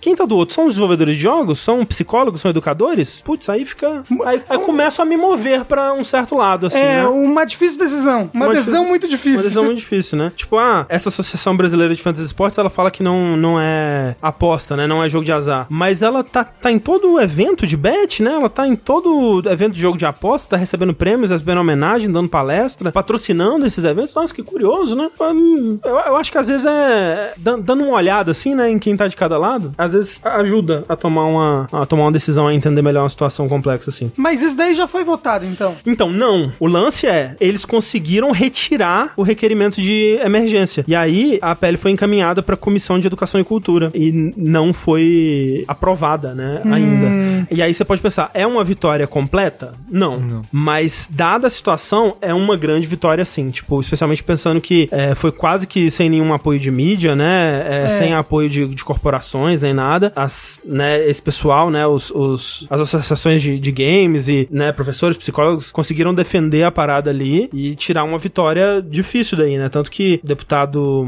Irajá, né, que é um do- dos responsáveis pela, pelo PL, ele nem foi porque ele já achava que ia passar, ele não precisava nem estar lá porque já achava que ia ser resolvido ali mesmo. A empresa que pagou ele pra modificar a pele deve ter ficado puta. É. E aí eu recomendo aqui pra vocês, pra acompanhar mais disso, o trabalho do Pedro Zambarda, que poucos veículos, né, acho que quase nenhum veículo grande tá cobrindo isso, e ele tá fazendo um, um trabalho bem detalhado lá no Drops de Games. Então procurem aí Drops de Games, vocês vão encontrar o trabalho é, do Pedro Zambarda cobrindo tudo isso. Pra acompanhar, né, a gente vai tentar quando tiverem grandes grandes eventos aí, grandes atualizações desse caso, a gente a gente fala aqui e vamos ver pra onde isso vai. Você falou drop de games? Ah, desculpa, é drops de jogos, desculpa. Hum, americanizando ele. Drops de jogos. dro- É porque o Drops já não é brasileiro, né? Como assim? Drops. Você não vai dropar aquele jogo lá? A gente Cê- fala assim. É que- quedas de jogos? Quedas de jogos. Ou drops de games? Você vai derru- derru- derrubadas de jogos. Derrubadas de jogos, exato. Sushi derrubou o jogo lá. Derrubou? Que não quer mais jogar. Não sei Pá. qual. É, então é isso, gente. Starfield. Mentira. Sushi, você começou Starfield? Não.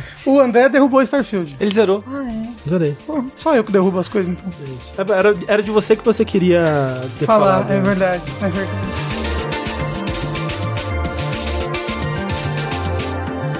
Beleza, tivemos aí uma, uma vitória, mas vamos dela direto pra uma derrota, né, Sushi? Então, será que é uma derrota? Será que é uma vitória? Será que é um, Mas é só a uma incógnita mudança. do futuro? Eu não sei o que vem pela frente. Talvez não dê pra saber ainda, é verdade. Porque o que aconteceu? De uma forma súbita, pra gente que tá de fora, É.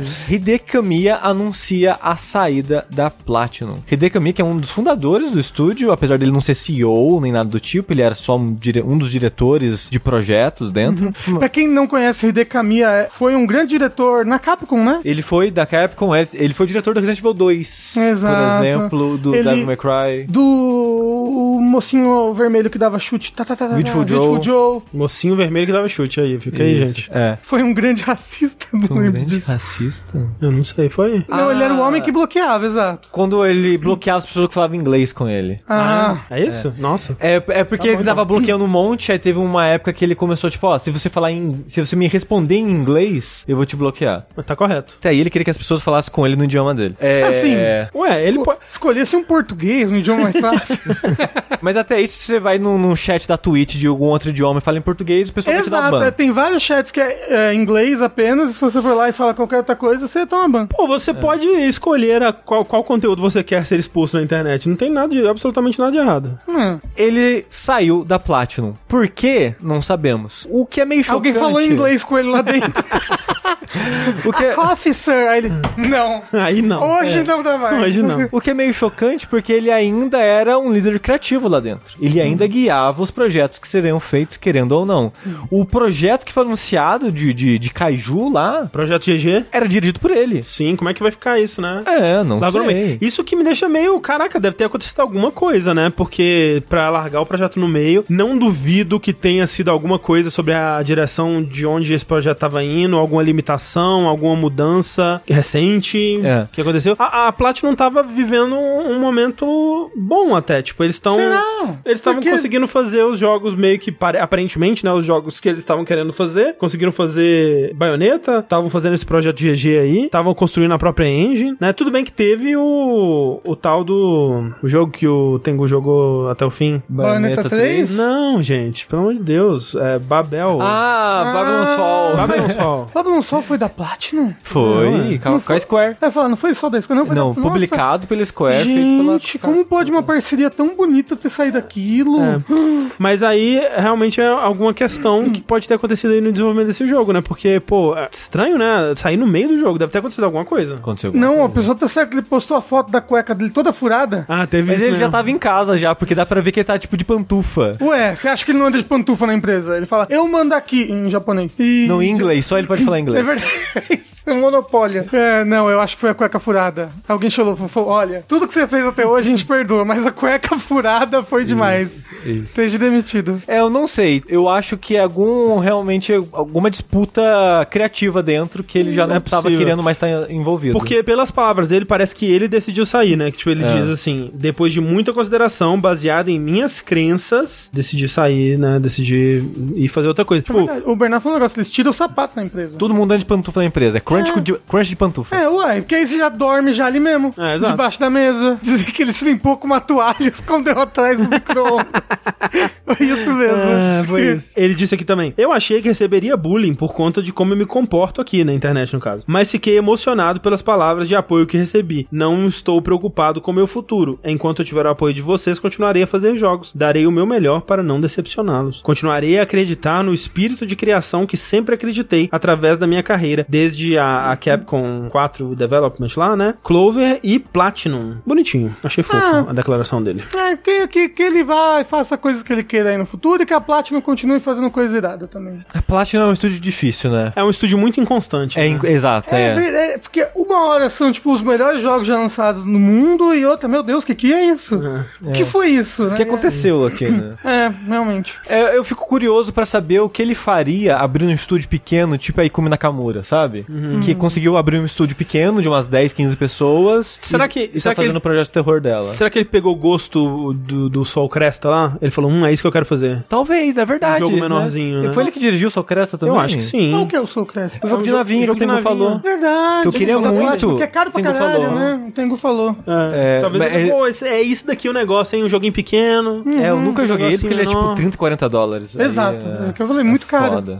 É, Vai ver, vai ver foi isso, hein? Vai ver foi isso. E eu espero que seja esse o rumo dele, que ele não, sei lá, não, não vá pra uma, uma empresa gigante da NetEase, tipo o Nagoshi, né? O Toshiro Nagoshi.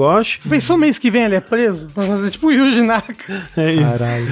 É, espero que ele, sei lá, monte, monte um estúdiozinho, faça um- uns joguinhos menorzinhos assim. Tô interessado. É, eu fico curioso. Falando, eu falei brevemente agora da Ikumi Nakamura. Eu achei bonitinha lá no aniversário do. Rafael Kino, do do jogabilidade. que falam que parece comigo. Do Miyazaki. Miyazaki. Miyazaki, ele parece mesmo, é muito engraçado. Gente, gente, ô, gente, é porque assim, é porque assim, teve épocas que pareceu mais já. Mas parece. Mas, gente, eu, eu não consigo, gente. Eu olho o Hidetaka Miyazaki e eu falo, caraca, é o sushi japonês. É o, o- é o brilhinho no olhar ali, sabe? a tristeza nos olhos. Não. Tem um negócio ali. Tem É um um negócio, parece. Nossa, essa foto que os dois estão juntos, o pessoal fala muito que parecia comigo. É muito sushi, é muito. Mas eu achei bonitinho que ela tava junto no aniversário dele e tal. Que ela tinha ido visitar a From, acho, um tempo atrás que ela postou, que ela às vezes visita estúdio, ela vai postando, Sei, né? sei. E acho que foi na, não, foi na época antes de fundar o estúdio dela, que ela tava visitando vários estúdios ao longo do ao redor do mundo. Eu acho que ela visitou a From. De qualquer forma, eu achei bonitinho, só queria falar isso. Fofo, fofo. É, mas é, então não dá pra saber. Vamos aguardar os próximos passos de Hidekami. Podia descansar um pouquinho também, né? Tira Ah. um aninho aí pra descansar. É sabático, né? Que chama? Ah, tira um tempinho, descansa. Vai jogar o Resident Evil 2 Remake, Isso. que ele não queria. Nossa. Ele tem medo de jogo de terror, por isso que o 2 é menos terror que o primeiro.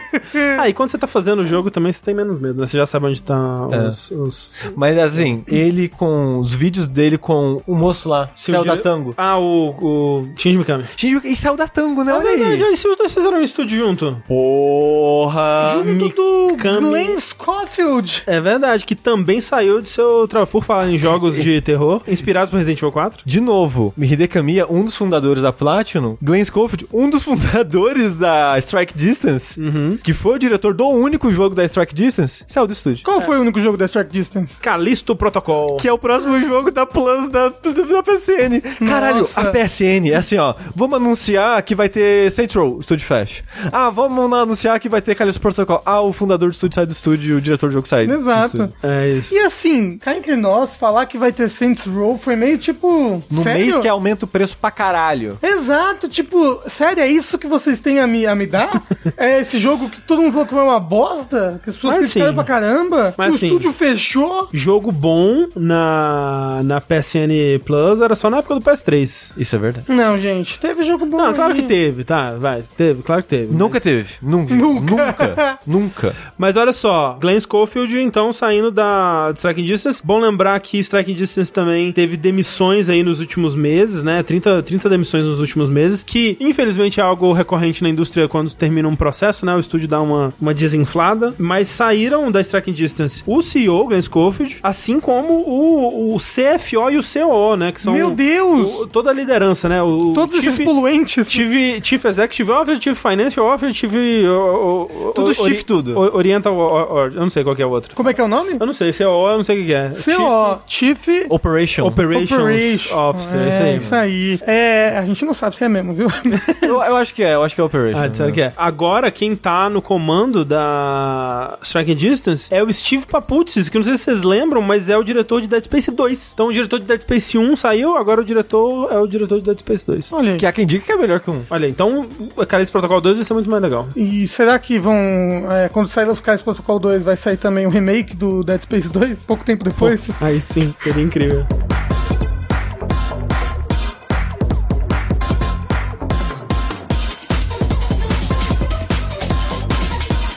Pra fechar as nossas notícias de hoje, olha só que alegria. Não estamos ainda com 17 horas de podcast, muito me admira. Sem falar de jogo hoje, hein? É verdade, não, É. A, gente não, a gente não vai falar de jogo hoje, desculpa. Não é, não, isso que eu tô falando, a gente tá com quase 3 horas e a gente não falou de nenhum jogo hoje. É verdade, isso É. é verdade. A Unity, gente. A gente tava conversando sobre isso no podcast passado, foi a grande notícia do, do podcast passado. A grande Recebemos discussão. aí a Tiane pra falar sobre as pataquadas da Unity. E Unity, enfim, recuou em suas mudanças. Terça-feira retrasada, né? Então, dia 12, foi anunciado, né, que eles iam passar a cobrar por instalação, aquela coisa toda. Vai escutar o podcast e o vértice anterior, caso você queira saber mais sobre isso. No dia 12 foi anunciado e eles não tiveram absolutamente nenhuma consideração pela ansiedade dos desenvolvedores, porque fizeram eles esperar quase duas semanas. É, de uma decisão que muda a vida. É, que tava todo mundo tipo, pelo amor de Deus, eu, sei lá, o que eu faço da minha vida, né? E mesmo eles tendo recuado, a confiança que eles perderam, a confiança de todo mundo, sabe? Tipo, porque agora as pessoas estão tipo assim, ufa, que bom, mas já vou tentar me ajeitar pra não usar mais essa engine no futuro, entendeu? Exatamente. É, e é muito importante que eu tenha dito recuou, porque eles não voltaram atrás. Eles deram uma afastadinha, né? E aí, vamos explicar exatamente qual foi essa afastadinha. Então, mudanças, né? Eles não vão voltar atrás 100%. Vai ter ainda uma taxa. Mas, contudo, no entanto, todavia, se você usa a Unity Personal ou a Unity Plus, não vai ser cobrado uma taxa. A Unity Personal é a versão grátis. Unity Plus não existe mais. Foi encerrada, acho que dia... mês de, de, de setembro também. Dia 12 de setembro foi encerrado, que era um plano meio termo entre a Personal e a, a, a Professional, Pro, né? É. que era tipo 400 dólares por ano, uma coisa assim. E foi encerrada, mas, tipo, se você pagou em setembro, você ainda tem um ano dela, então, enfim, seu jogo não vai tá, não vai ser cobrado nenhuma taxa. Recuar é literalmente voltar atrás. André inventando português 2. Não, não, não, não, não. Recuar, voltar atrás, tá? Não, Não, recuou. Voltar atrás é você refazer todo o caminho. Recuar, você pode dar só um passo pra trás, entendeu? Ribeirão, tá. Semântica. Eles deram um passo atrás, mas não desistiram. Exatamente. Mais, É. mais correto. Enfim, continuando. Também não vai se aplicar a, a nenhum jogo feito nas versões atuais da Unity. Você lembra que a gente tinha falado que ia ser retroativo? Então, mesmo jogo que você fez lá em 2009. Já lançou. É, já lançou, já tá na, na Steam. Você tem 40 jogos na Steam. Todos eles vão ser cobrados essas taxas, independente de quando eles foram feitos. Não vai acontecer mais isso. A taxa só será aplicável a jogos feitos na LTS, né? Que é a versão da, da, da Unity, o Long Term Support que eles chamam, de 2024. Ou depois, né? Obviamente. A partir de 2024, né? Na LTS de 2024 vai, vai começar a ser cobrado. Só que também você não vai ser obrigado a atualizar. Então tem aquilo de novo, né? Que a gente tinha falado. Que tinha o termo lá que falava, ah, você pode, né? Se manter sem atualizar e você vai estar obrigado só ao termo de usuário, ao termo de serviço daquela versão. Vai se manter isso. Então, se você não atualizar, se você nunca usar uma versão da Unity depois de 2023, você não vai ser cobrado. Vão torcer pra continuar assim. Exato. Não, tudo isso vamos torcer pra continuar assim, porque, de novo, né? Eles podem dar o louco de novo e falar, não, foda-se, vamos mudar, né? Mas no momento é assim. E aí, outra grande mudança, eles trocaram a métrica, que era instalações, pro que eles estão chamando de engajamentos iniciais. O que que significa isso? Exatamente, né? Ai, gente, isso daqui não é uma pipoca, entendeu? É um, um milho estourado, entendeu? Com ar quente. Não, mas de fato, porque instalação tem aquele problema, né? Tipo, se eu instalar duas vezes vai contar, né? Tem várias questões. Então, com engajamentos iniciais, eles querem dizer Ah. o momento que um usuário final adquire, legitimamente, baixa ou engaja com um jogo rodando na Unity Runtime. Ou seja, ele- ele- talvez ele não precise baixar, talvez esteja rodando no navegador. Mas eles falaram, como eles vão medir isso? Vamos chegar nisso. Mas quando esse usuário adquire legitimamente, baixa ou engaja com o jogo rodando na Unity Runtime pela primeira vez através de um canal específico de distribuição, isso é contado como um engajamento inicial. Ou seja, se você comprou o jogo na Steam, só vai ser contado a primeira vez que você baixou, instalou e interagiu com aquele jogo. Você pode instalar ele quantas outras vezes você quiser, em quantas plataformas você quiser, que não vai ser contado de novo. Mas se você comprar o mesmo jogo no Switch, vai ser contado uma nova instalação. O que faz sentido. Faz sentido. O Isso que faz é, sentido. É, É, uma nova venda, tá é, exatamente. é. Então acho que faz sentido nesse, nesse caso. E aqui eles estão, eles estão, né, entra a questão do que o Rafa trouxe, que é como que eles vão identificar isso. E a forma que eles vão identificar isso é você vai reportar esse número pra eles. E é imposto, tudo de novo. É. Eu Você- faço todo ano. Você vai declarar o seu imposto pra Unity todo mês. Exato. Então, como que você vai reportar isso? Vai ser ou o número de cópias vendidas ou de vezes baixado, né? Eles dizem não precisa ser um número exato, uma estimativa tá ok. E você pode, por exemplo, subtrair desse número o número de refunds, por exemplo. Se você vendeu mil cópias e teve 20 refunds, se você der 1980 lá, tá ótimo, né? Eles, eles vão aceitar esse número. Então, o você, na frase que você usou, é o, o desenvolvedor. O desenvolvedor ou a publisher que a gente vai cuidando dessa parte, não precisa ser necessariamente o desenvolvedor pessoalmente lá, né? Mas sim, quem vai ser a, a pessoa responsável pelo jogo, no caso. Né? Você pode, por exemplo, sub- subtrair o número de keys gerados por para sorteio, por exemplo, né? Tudo mais. E aí, se você não reportar, ou imagina, se você estiver reportando muito errado, Você só negar se Unity. você só negar a Unity, eles dizem que eles têm as próprias métricas dele pra pra conseguir é, saber o número, o número correto. E aí eles vão o quê? Te processar. Eles vão te cobrar o valor correto. Não sei como, como isso vai se dar. Ah, eu, eu imagino que possa ir pra, É. pra isso. Mas que relação, né? Estranha, sei lá. Não, relação comercial. E aí, como que esse valor, como que a cobrança em cima desse valor vai ser calculada? Você vai poder escolher entre, a partir do momento que o seu jogo bate o número lá de, de vendas mínimas e de receita mínima, né? Que tem, um, tem a tabelinha deles lá, que tipo, ah, se o seu jogo até esse valor você não paga nada, a partir desse valor você começa a pagar. Por instalação. É, então, mas aí. Não, por tá- instalação não, perdão, por É. engajamento. É, você pode. E aí o lance é, aí você pode escolher como que você vai pagar por isso. Você pode escolher entre 2,5% da receita do jogo, da, da renda do jogo, ou taxa de engajamento inicial, que aí vai de 15 centavos até 2 centavos lá, dependendo do quanto mais você vende, menos você paga, aquela coisa toda, né? É que a gente falou no podcast passado. Para países do grupo A, né, que eles listam lá, e para países do grupo B é um centavo por engajamento inicial, independente da, da de quanto você vende. Grupo B tá incluso o Brasil, por exemplo. Claro, Eles começa citam- com B. eles citam lá alguns países que são do grupo A e todos os outros são grupo B. Grupo A, a América, Isso. Afeganistão.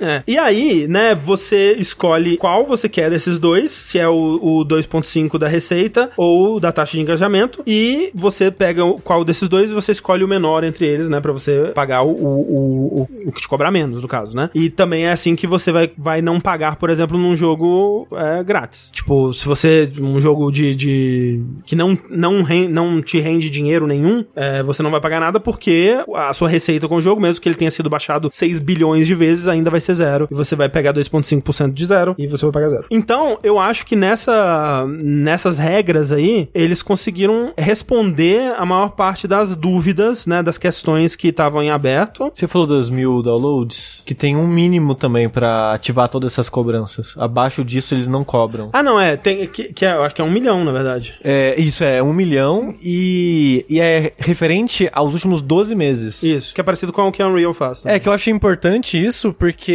não é em um ano, não é no ano X, é nos últimos 12 meses. Isso. O que às vezes pode ser bom, pode ser ruim, mas no geral quer dizer que lancei o jogo, sei lá, agora, em 2023, vendi um milhão de cópias em 2023. Em 2023 eu tenho que pagar isso. No ano que vem, eu não vendi um milhão, talvez. Eu não vou ter que pagar. Então isso é pertinente porque acaba cobrando pelo menos de quem vende mais. Não vai afetar os índios pequenos ou coisas do tipo. Sim, sim. Que não chegam a esses números. Menos pior. É menos pior, exatamente. Eu acho que é, todas, as- todas essas mudanças levam pra um resultado que é de fato menos pior, né? E eu acho que talvez era esse o objetivo deles, né? Aquilo que a gente falou na, da última, que você primeiro oferece a pior coisa possível, e aí depois quando você volta atrás, né? Ou você recua, ah, é, você. Ah, então são sinônimos, entendi. É, não, eu corrigi. Eu falei volta atrás e corrigi. Ou você recua. Ou você recua. Tá bom, Rafa, não senhora, pelo amor de Deus. É. Você.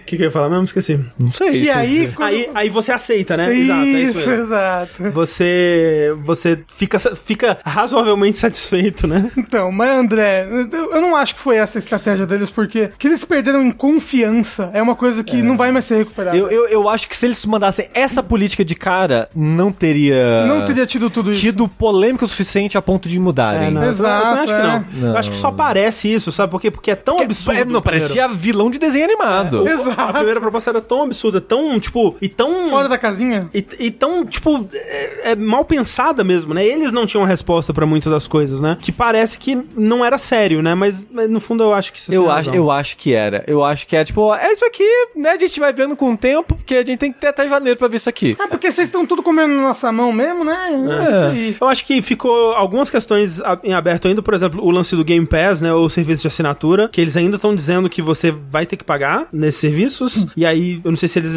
ainda esperam que a Microsoft pague, Nossa. ou, né, o, o dono do serviço pague, eu não sei como é que ficou isso, eu não achei a resposta pra isso no, na- na- nas perguntas dele, no FAQ deles, mas eu espero que tenha alguma solução pra isso, né, que não caia também na, nas, nas costas do pequeno devzinho indie. E parabéns pra pessoa que falou, vamos tirar a instalação e colocar primeiro engajamento. Exato. Mas assim, é, é um termo escroto? É, mas ele é menos confuso do que a instalação. Tipo, É que, é que instalação é certo demais, pra ser sincero. Eu, eu acho Não. que na verdade é o contrário. Ele é um termo mais. Mais vago. Mais é, abstrato do que instalação. não, eu não acho não, porque É. primeiro Porque engajamento... Instalação é instalação. Então, mas é o que eu acho, o que eu acho é que in- inicialmente eles queriam que- dizer isso da- da- do, do primeiro engajamento com a instalação, sabe? Eles queriam contar a primeira vez que a pessoa abre parada. Só que aí abre pra um monte de coisas, tipo, é instalação se for se for pirata, é instalação se for se for em, em plataforma plataformas diferentes. E você acha primeiro engajamento mais certo? eu acho. Porque aí, por exemplo, não tem dúvida se, tipo, se eu instalar no meu PC e no meu Steam Deck vai ser cobrado uma vez ou duas. Não, fica óbvio que é uma só. E pirata? Minha Eles primeira- já falaram que. Pirata não vai Ah, ser cobrado. ok. É. Então tá bom. Porque, porque tem que ser o primeiro engajamento é, legítimo, né? O Nemo saiu falou: Isso chama síndrome do CEO fora da casinha. Deu duas semanas pra mudar o nome da engine pra Y. É verdade. É verdade. Aposto. É o nome dos filhos da pessoa Y também. Foda. Mas é que o Coisa não comprou a Unity, Ele só foi contratado pra ser CEO dela. É, pois é. Ó, eu tô perguntando ali, e cloud? Supostamente cloud geraria um engajamento só, né? Porque é uma máquina, cada, ca- em cada máquina que aquele jogo tá instalado, ele tá instalado uma vez. Ou por conta. É, mas aí eu imagino que tem um acordo Diferente. diferente, né?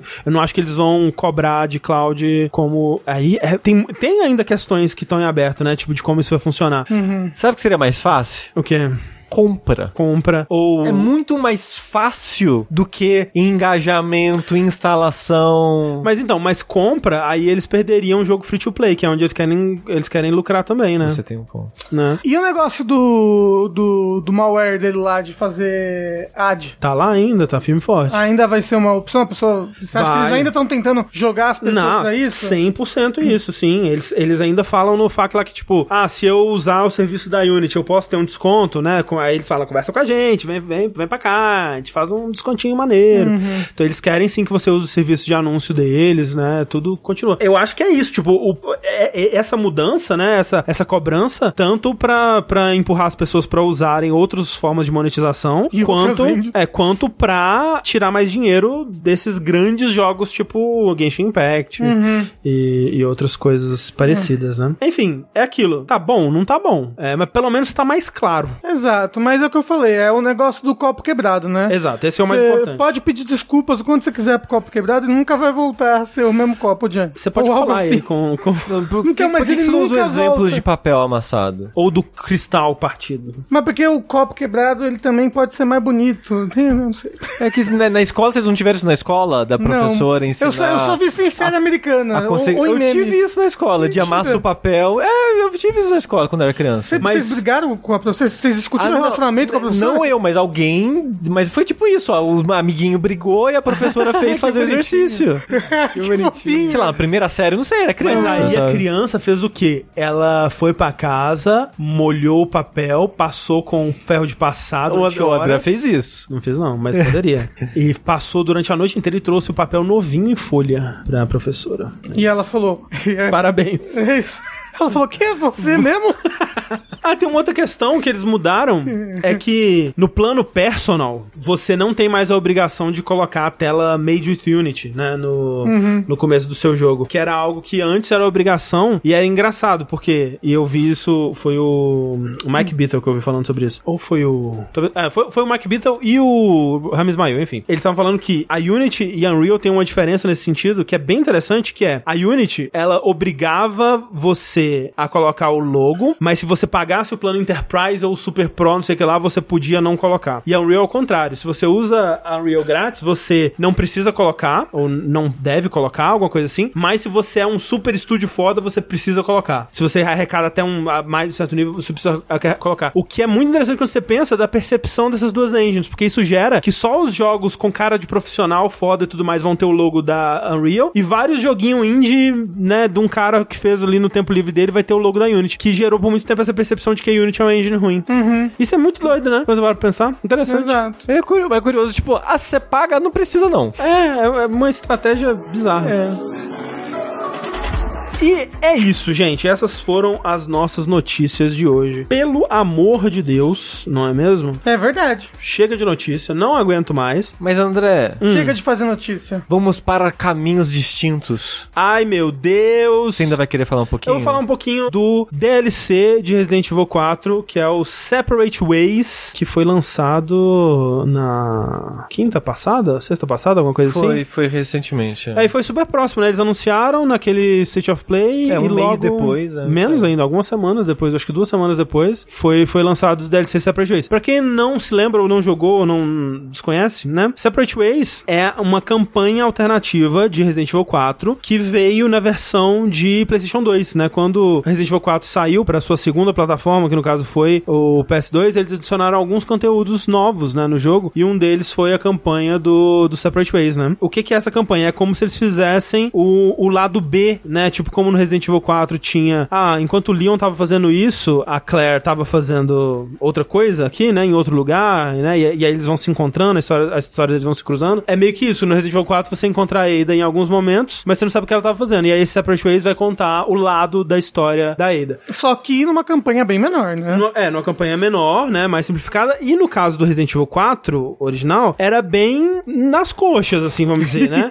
Tinha, eu acho que uma área nova, aquela que era a área do, do navio, e não era muito bem balanceado. Tipo, era, era o tipo de conteúdo que, pô, ah, você zerou o jogo principal, então a gente vai fazer um conteúdo super difícil, assim. Então tem. Era, era, era meio esquisito, assim. Era legal você jogar com a Ada, você viu o lado dela. Tinha mais coisa com o Wesker, né? Que tinha pouca integração com o universo Resident Evil no, no 4 original. Mas eu lembro de, eu acho que só joguei o Separate Ways uma vez, assim, e achei legal pelas curiosidades, mas tava tudo, tava certo, assim, tava, né, não fiquei satisfeito ali, não, não- nunca mais quis voltar. E aí, o que eles fizeram com esse remake de Separate Ways é algo bem mais uma, uma campanha de fato mesmo, né? Você chegou a terminar? Terminei. É, é porque Quanto eu, tempo você demorou? Então, porque eu ia comentar isso, porque quando a gente tava jogando no Saideira semana passada, tinha várias pessoas comentando que eram umas 8 horas de jogo. Então, é, são umas. Eu terminei com 7 horas no. Gostoso. No, no hardcore. Estavam falando que é parecido com a duração do 3 remake, e é meio que isso mesmo, né? É Nossa. muito louco isso. Então é, é quase que um 3 remake que você compra como um DLC de 10 dólares, tipo 50 reais na Steam, né? 10 dólares em, em plataformas de dólar. É, e eu achei um preço muito bom pelo que é, pelo que é o, o, o DLC, né? E de fato é uma campanha bem caprichada. Tipo, ainda vai reutilizar coisas do, do 4, né? Você ainda vai passar por uma maioria de lugares familiares que você já visitou no, no 4 normal, mas tem muita coisa nova também, assim. E uma, uma vibe diferente. É, Você tem. Você vai ter lugares totalmente novos, você vai ter monstros totalmente novos, você vai ter mecânicas novas, né? Então, por exemplo, a Ada, ela tem toda essa vibe de super espiã, né? Então, ela tem um foco maior em stealth. Então, tem momentos que são mais emprestados pro stealth, assim. Tipo, no 4 normal tinha alguns? Tinha alguns, assim, mas eram bem raros e era tipo, ah, você pegou os dois primeiros caras no stealth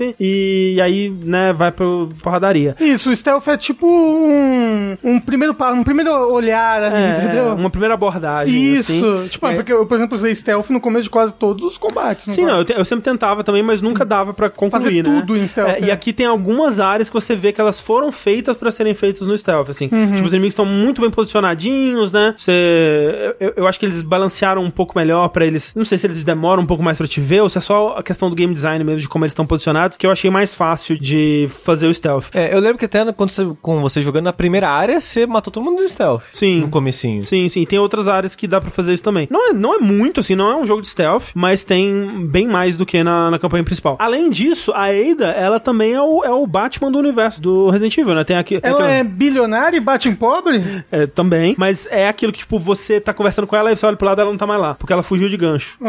É, então ela tem o gancho do Batman. Um bate gancho. E além de, tipo, isso vai te levar pra caminhos diferentes no- nos cenários, né, conhecidos. Então vai ter aquilo de você... Eu tô num, eu tô num cenário que eu conheço do- da campanha principal, mas eu tô num pedaço diferente dele, num pedaço inacessível pro Leon. Hum, que legal. Eu gosto muito desse tipo de E coisa. é legal porque, tipo, não, não sei se vocês vão lembrar, quando você foge na campanha do Leon, né? Quando você foge da casa, né, com a Ashley e o Luiz lá, que vocês sobrevivem na casa e tal, aí vocês estão passando, correndo pelas aquelas montanhas, assim. Logo antes de você encontrar as mulheres da, da, da Serra Elétrica, tem um lugar que você passa que tem várias plataforminhas de madeira, assim, na parede, que elas vão até lá em cima, tem, tipo, uma mulher de, de, de- jogando Sim. molotov lá em cima que você Sim. mata e tal, mas, tipo, é bastante plataforma lá em cima, tipo, nossa, por que que isso tá aqui? Você joga naquele pedaço ali com a Ada. Pô, então tem bacana. vários lugares do cenário, assim, que você via que tinha coisa lá, mas que você não acessava, e que agora você, você joga com a Ada. Além disso, o gancho, além de acessar esses lugares, mercenários, você consegue usar, comprando um upgrade, no combate. Você consegue, aliás, desde o começo você consegue, quando o inimigo é atordoado, você se puxa na direção pra ele com um gancho e dá um chutão, né? Então, tipo, você não precisa como o Leon correr na direção dele pra dar o chutão, agora você é um, é um comando automático, digamos. Que é bem estiloso. Que é bem legal. E além disso, você pode comprar um upgrade pra puxar os escudos dos inimigos com gancho, que também é Oh, bem legal. legal. Que dá mais. dá uma. uma. um- uma vibe diferente pro combate, uma versatilidade maior, assim, pra. né, pro, pro combate, que achei, achei divertoso. Você chegou a usar ela no Mercenaries pra ver como é que tá? Não, eu não joguei no Mercenário. Tipo, eu joguei no Mercenário o suficiente só pra platinar. Eu não gosto muito. Eu fico ansioso. Ah, tá bom. É que eu go- gostei muito do Mercenaries desse jogo, achei muito gostoso. Mas eu acho que você vai gostar então, porque que eles adicionaram novos personagens, adicionaram o Wesker e ele já luta tipo Resident Evil 5, assim. Gosto, Matrix, gosto, assim, dando assim soco. tem que ser. Teleportando, os caralho a quatro. E aí, é, tem essas mecânicas novas, né? E bastante historinha. Tem uma historinha bem, bem maneira, que expande mais ainda a história do Luiz. Tipo, é meio que Ó, uma que história legal. da Ada, do Luiz e do, do Wesker, basicamente. Assim, são os três grandes personagens da história. Ele tá bem presente nesse, porque ele tá na ilha agora, né? É, então, tem cenas do Wesker presente, assim, né? Porque no. no- Presente? Tipo, como assim? Fisicamente, você interage Ah. com ele pessoa a pessoa, assim, sabe? Achei que ele tava, tipo, nos Estados Unidos no tempo todo do jogo. É, porque no, no Separate Ways original você só conversava com ele por comunicador, É, né? Exato. E aqui não, ele aparece na ilha, tem, ele tem mais participação. E tem uma outra coisa também que eles fizeram que eu achei legal, que isso a gente já falou no, quando a gente viu o trailer, que eles trouxeram todos os. Basicamente todos os momentos que ficaram de fora do 4 original estão aqui. Pô, então, isso é muito legal. Muito legal. Então, por exemplo, o corredor dos lasers que ficou de fora, tá aqui. Aquele momento da, das gôndolas, assim, né? Do, do bondinho, tá aqui. Só que, tipo, ele tá num lugar diferente. Ele tá mais pro final do O jogo. rio de lava. Não tem rio de lava, mas tem aquele momento das cavernas que tem uns pilão que, a, que, a, que amassa, esmaga. Os pilão que amassa. tem o momento da, da broca. Na parede, escavadeira? Ah. É, tem o momento da broca. Caralho. Então tem vários, várias coisas que tinham que não foram pro jogo base que estão aqui. Engraçado, eles pegaram ah, essas coisas mais absurdas, vão tacar pra Ada. É, é.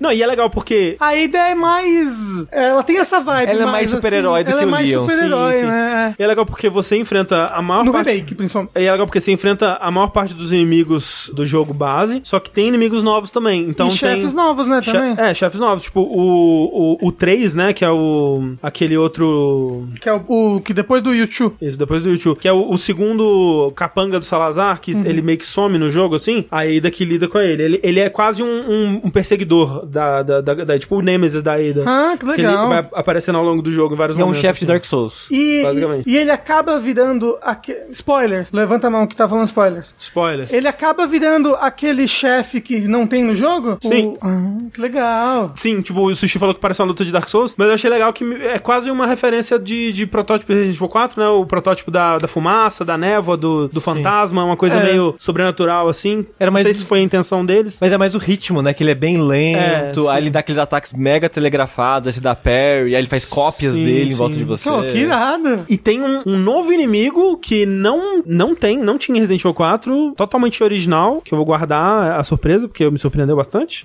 Que eu achei bem, bem maneiro ah, o momento com Ai, ele, que assim. vontade de jogar. Tem transformação nova, Rafa. O bicho cabeça de porco transforma agora. Bicho, cabeça de Teve uma hora que você encontrou. Ele, é te- teníasis daí, né? Quando... Sa- É o cara que usa a cabeçona de bicho e tem um Ah, martelaço. sim. Pô, que no legal. comecinho ele transforma. Eu não lembro, não lembro. Mas enfim, se Eu você tá lembro- dizendo. Ah. Touro, desculpa, eu pensei porco, mas. É, touro. mas enfim, é, Ah. é mó legal, assim, tipo, foi. Caraca, Resident Evil 4 é muito bom mesmo, né? E que- doideira. E legal que lançou nesse mesmo ano já, né? Que Sim. ele lançou. Tipo, e assim, que jogaço pro ano de 2023. Sim, né? E, pô, muito bom, né? O, o DLC em si, a qualidade dele é muito boa. O que, pelo menos no- nos últimos uh, Resident Evil, não tava sendo o caso, né? Tipo, eu não gosto muito dos, dos DLC do 2. O... Tem DLC no 2? Tem, tem. Tipo, Uou. ah, o do Ghost Survival, sei lá. É, Não foi- é DLC. É- era tudo atualização grátis, mas é DLC. Ah, é verdade. O do Ghost é da. Eram duas histórias separadas, que você joga com o Kenzo e um que você joga com uma outra moça. Eu tinha só- mais, acho que eram, quatro histórias. Era mais? É, eu era só. mais. Ó, os do 7 eram,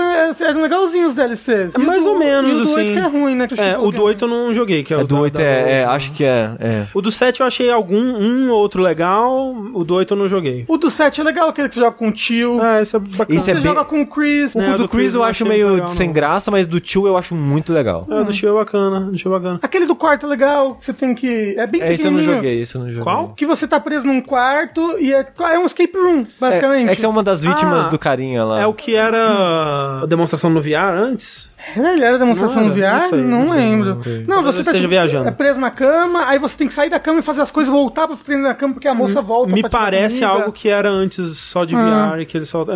Enfim, não sei. É, enfim, Resident Evil 4, o DLC Separate Ways. Vou dar uma nota. Porra! Vou dar uma nota naval para Resident Evil 4 Separate Ways. Ah, então vai ser uma nota para o DLC especificamente, não vai Exatamente. influenciar na sua nota do jogo. Não, de forma alguma. Qual foi a sua nota pro jogo? Não faço ideia. Eu acho que você deu tipo um D7 na época. Não, mentira, tô brincando. Nota fatal. Eu vou dar para Resident Evil 4 Separate Ways, o DLC Remake, na nota naval, que... Nota naval o que que é? É a que nossa nota desnecessariamente complicada aqui do jogabilidade, é onde a gente classifica um jogo colocando ele num campo cartesiano, num plano cartesiano, variáveis, né? Duas, dois eixos ali, onde o, o eixo X vai de des- desinteressante a interessante e o eixo Y vai de bom até ruim. Basicamente, o número é a interessância, a letra é a qualidade, a bondade. Isso. E eu vou dar para Resident Evil 4 Separate Ways, Ada Wong, o DLC Remake, uma nota de B7. Olha. 7, André. É. Você não tava mais, não achou mais interessantes? Que você vai pros outros caminhos. Não. Que Tá tem bom. o laser. Que tem as coisas lá. que não tinha no outro. Que tem o Luiz tem com o- meca. Que, que complementou o DLC, realmente complementou a história principal e virou um caminho separado. Exatamente, por Quando isso... a Aida fala, eu sou o Separate Way, você não chorou? Mas sim, você não tá zoando, mas o Leon fala isso na câmera principal. eu. E por isso é um B7. Tá bom. De fato, tem mais Luiz. Odiou, exato. B7, odiou. Separate Ways. Sushi, você quer dar uma nota pra Lies of P agora que você terminou ele? Então, eu quero, quem sabe, semana que vem, falar de Lies of P é, mais, porque. fa- fala- pega um bloco pra falar dele com uma opinião mais. Você jogou Lies of P, Rafa? Não? Não, eu preciso jogar, é que eu não tava em casa esses últimos dias. Porque é, ele é um jogo de se ter opiniões fortes, eu acho. Uhum. Eu tenho opiniões fortes sobre ele. É, ele, é- ele eu acho que é um jogo que ele é divisivo, não no sentido que vai ame ou odeie, mas ele é muito divisivo em algumas decisões dele de, tipo, você não vai curtir isso ou você vai gostar disso. Eu falei um pouco na semana passada que é aquela dinâmica da defesa, o parry e a esquiva, né? Que as três coisas parecem ruins, incentivando você a usar outra, mas quando você vai usar outra, ela é meio ruim também de usar. Então dá uma dinâmica meio estranha pro combate, meio frustrante. É um jogo, né, que você tem que acostumar muito com ele. Só que eu tô jogando ele todo em live. Eu não zerei ele ainda, que ele é um jogo longuinho, tá levando uma, tô levando umas 40 horas pra terminar ele. Bom, bom. Faz duas lives que eu penso, é hoje, gente, faço live de 7 horas e o jogo não acaba. Mas tem gente que tá amando o jogo. Exato, tá falando que é Tipo, o melhor Souls é. desde não sei quando. É o melhor Souls que não é da From. É, verdade. E tem gente que tá indo pra uns, umas hipérboles assim, que são as pessoas que não acham um problema essas coisas que eu acho um problema. Então, quando as pessoas, ela aceitam ou gostam ou acostumam com aquilo, amam o jogo. Eu tenho alguns problemas com o jogo. Então, eu queria elaborar sobre esses problemas numa oportunidade é, futura. Quem sabe com todo mundo falando um pouquinho. Sim. E eu não vou dar nota ainda porque eu nem zerei o jogo, né? Então, acho meio Absurdo. cedo Mas você tá, tipo, perto do último boss já, né? Falaram que eu tô no, na- no caminho do último chefe. Então, ok. mas vai saber, pode ser 15 horas. Então é uma mentira que você vai falar desse jogo hoje. Exatamente.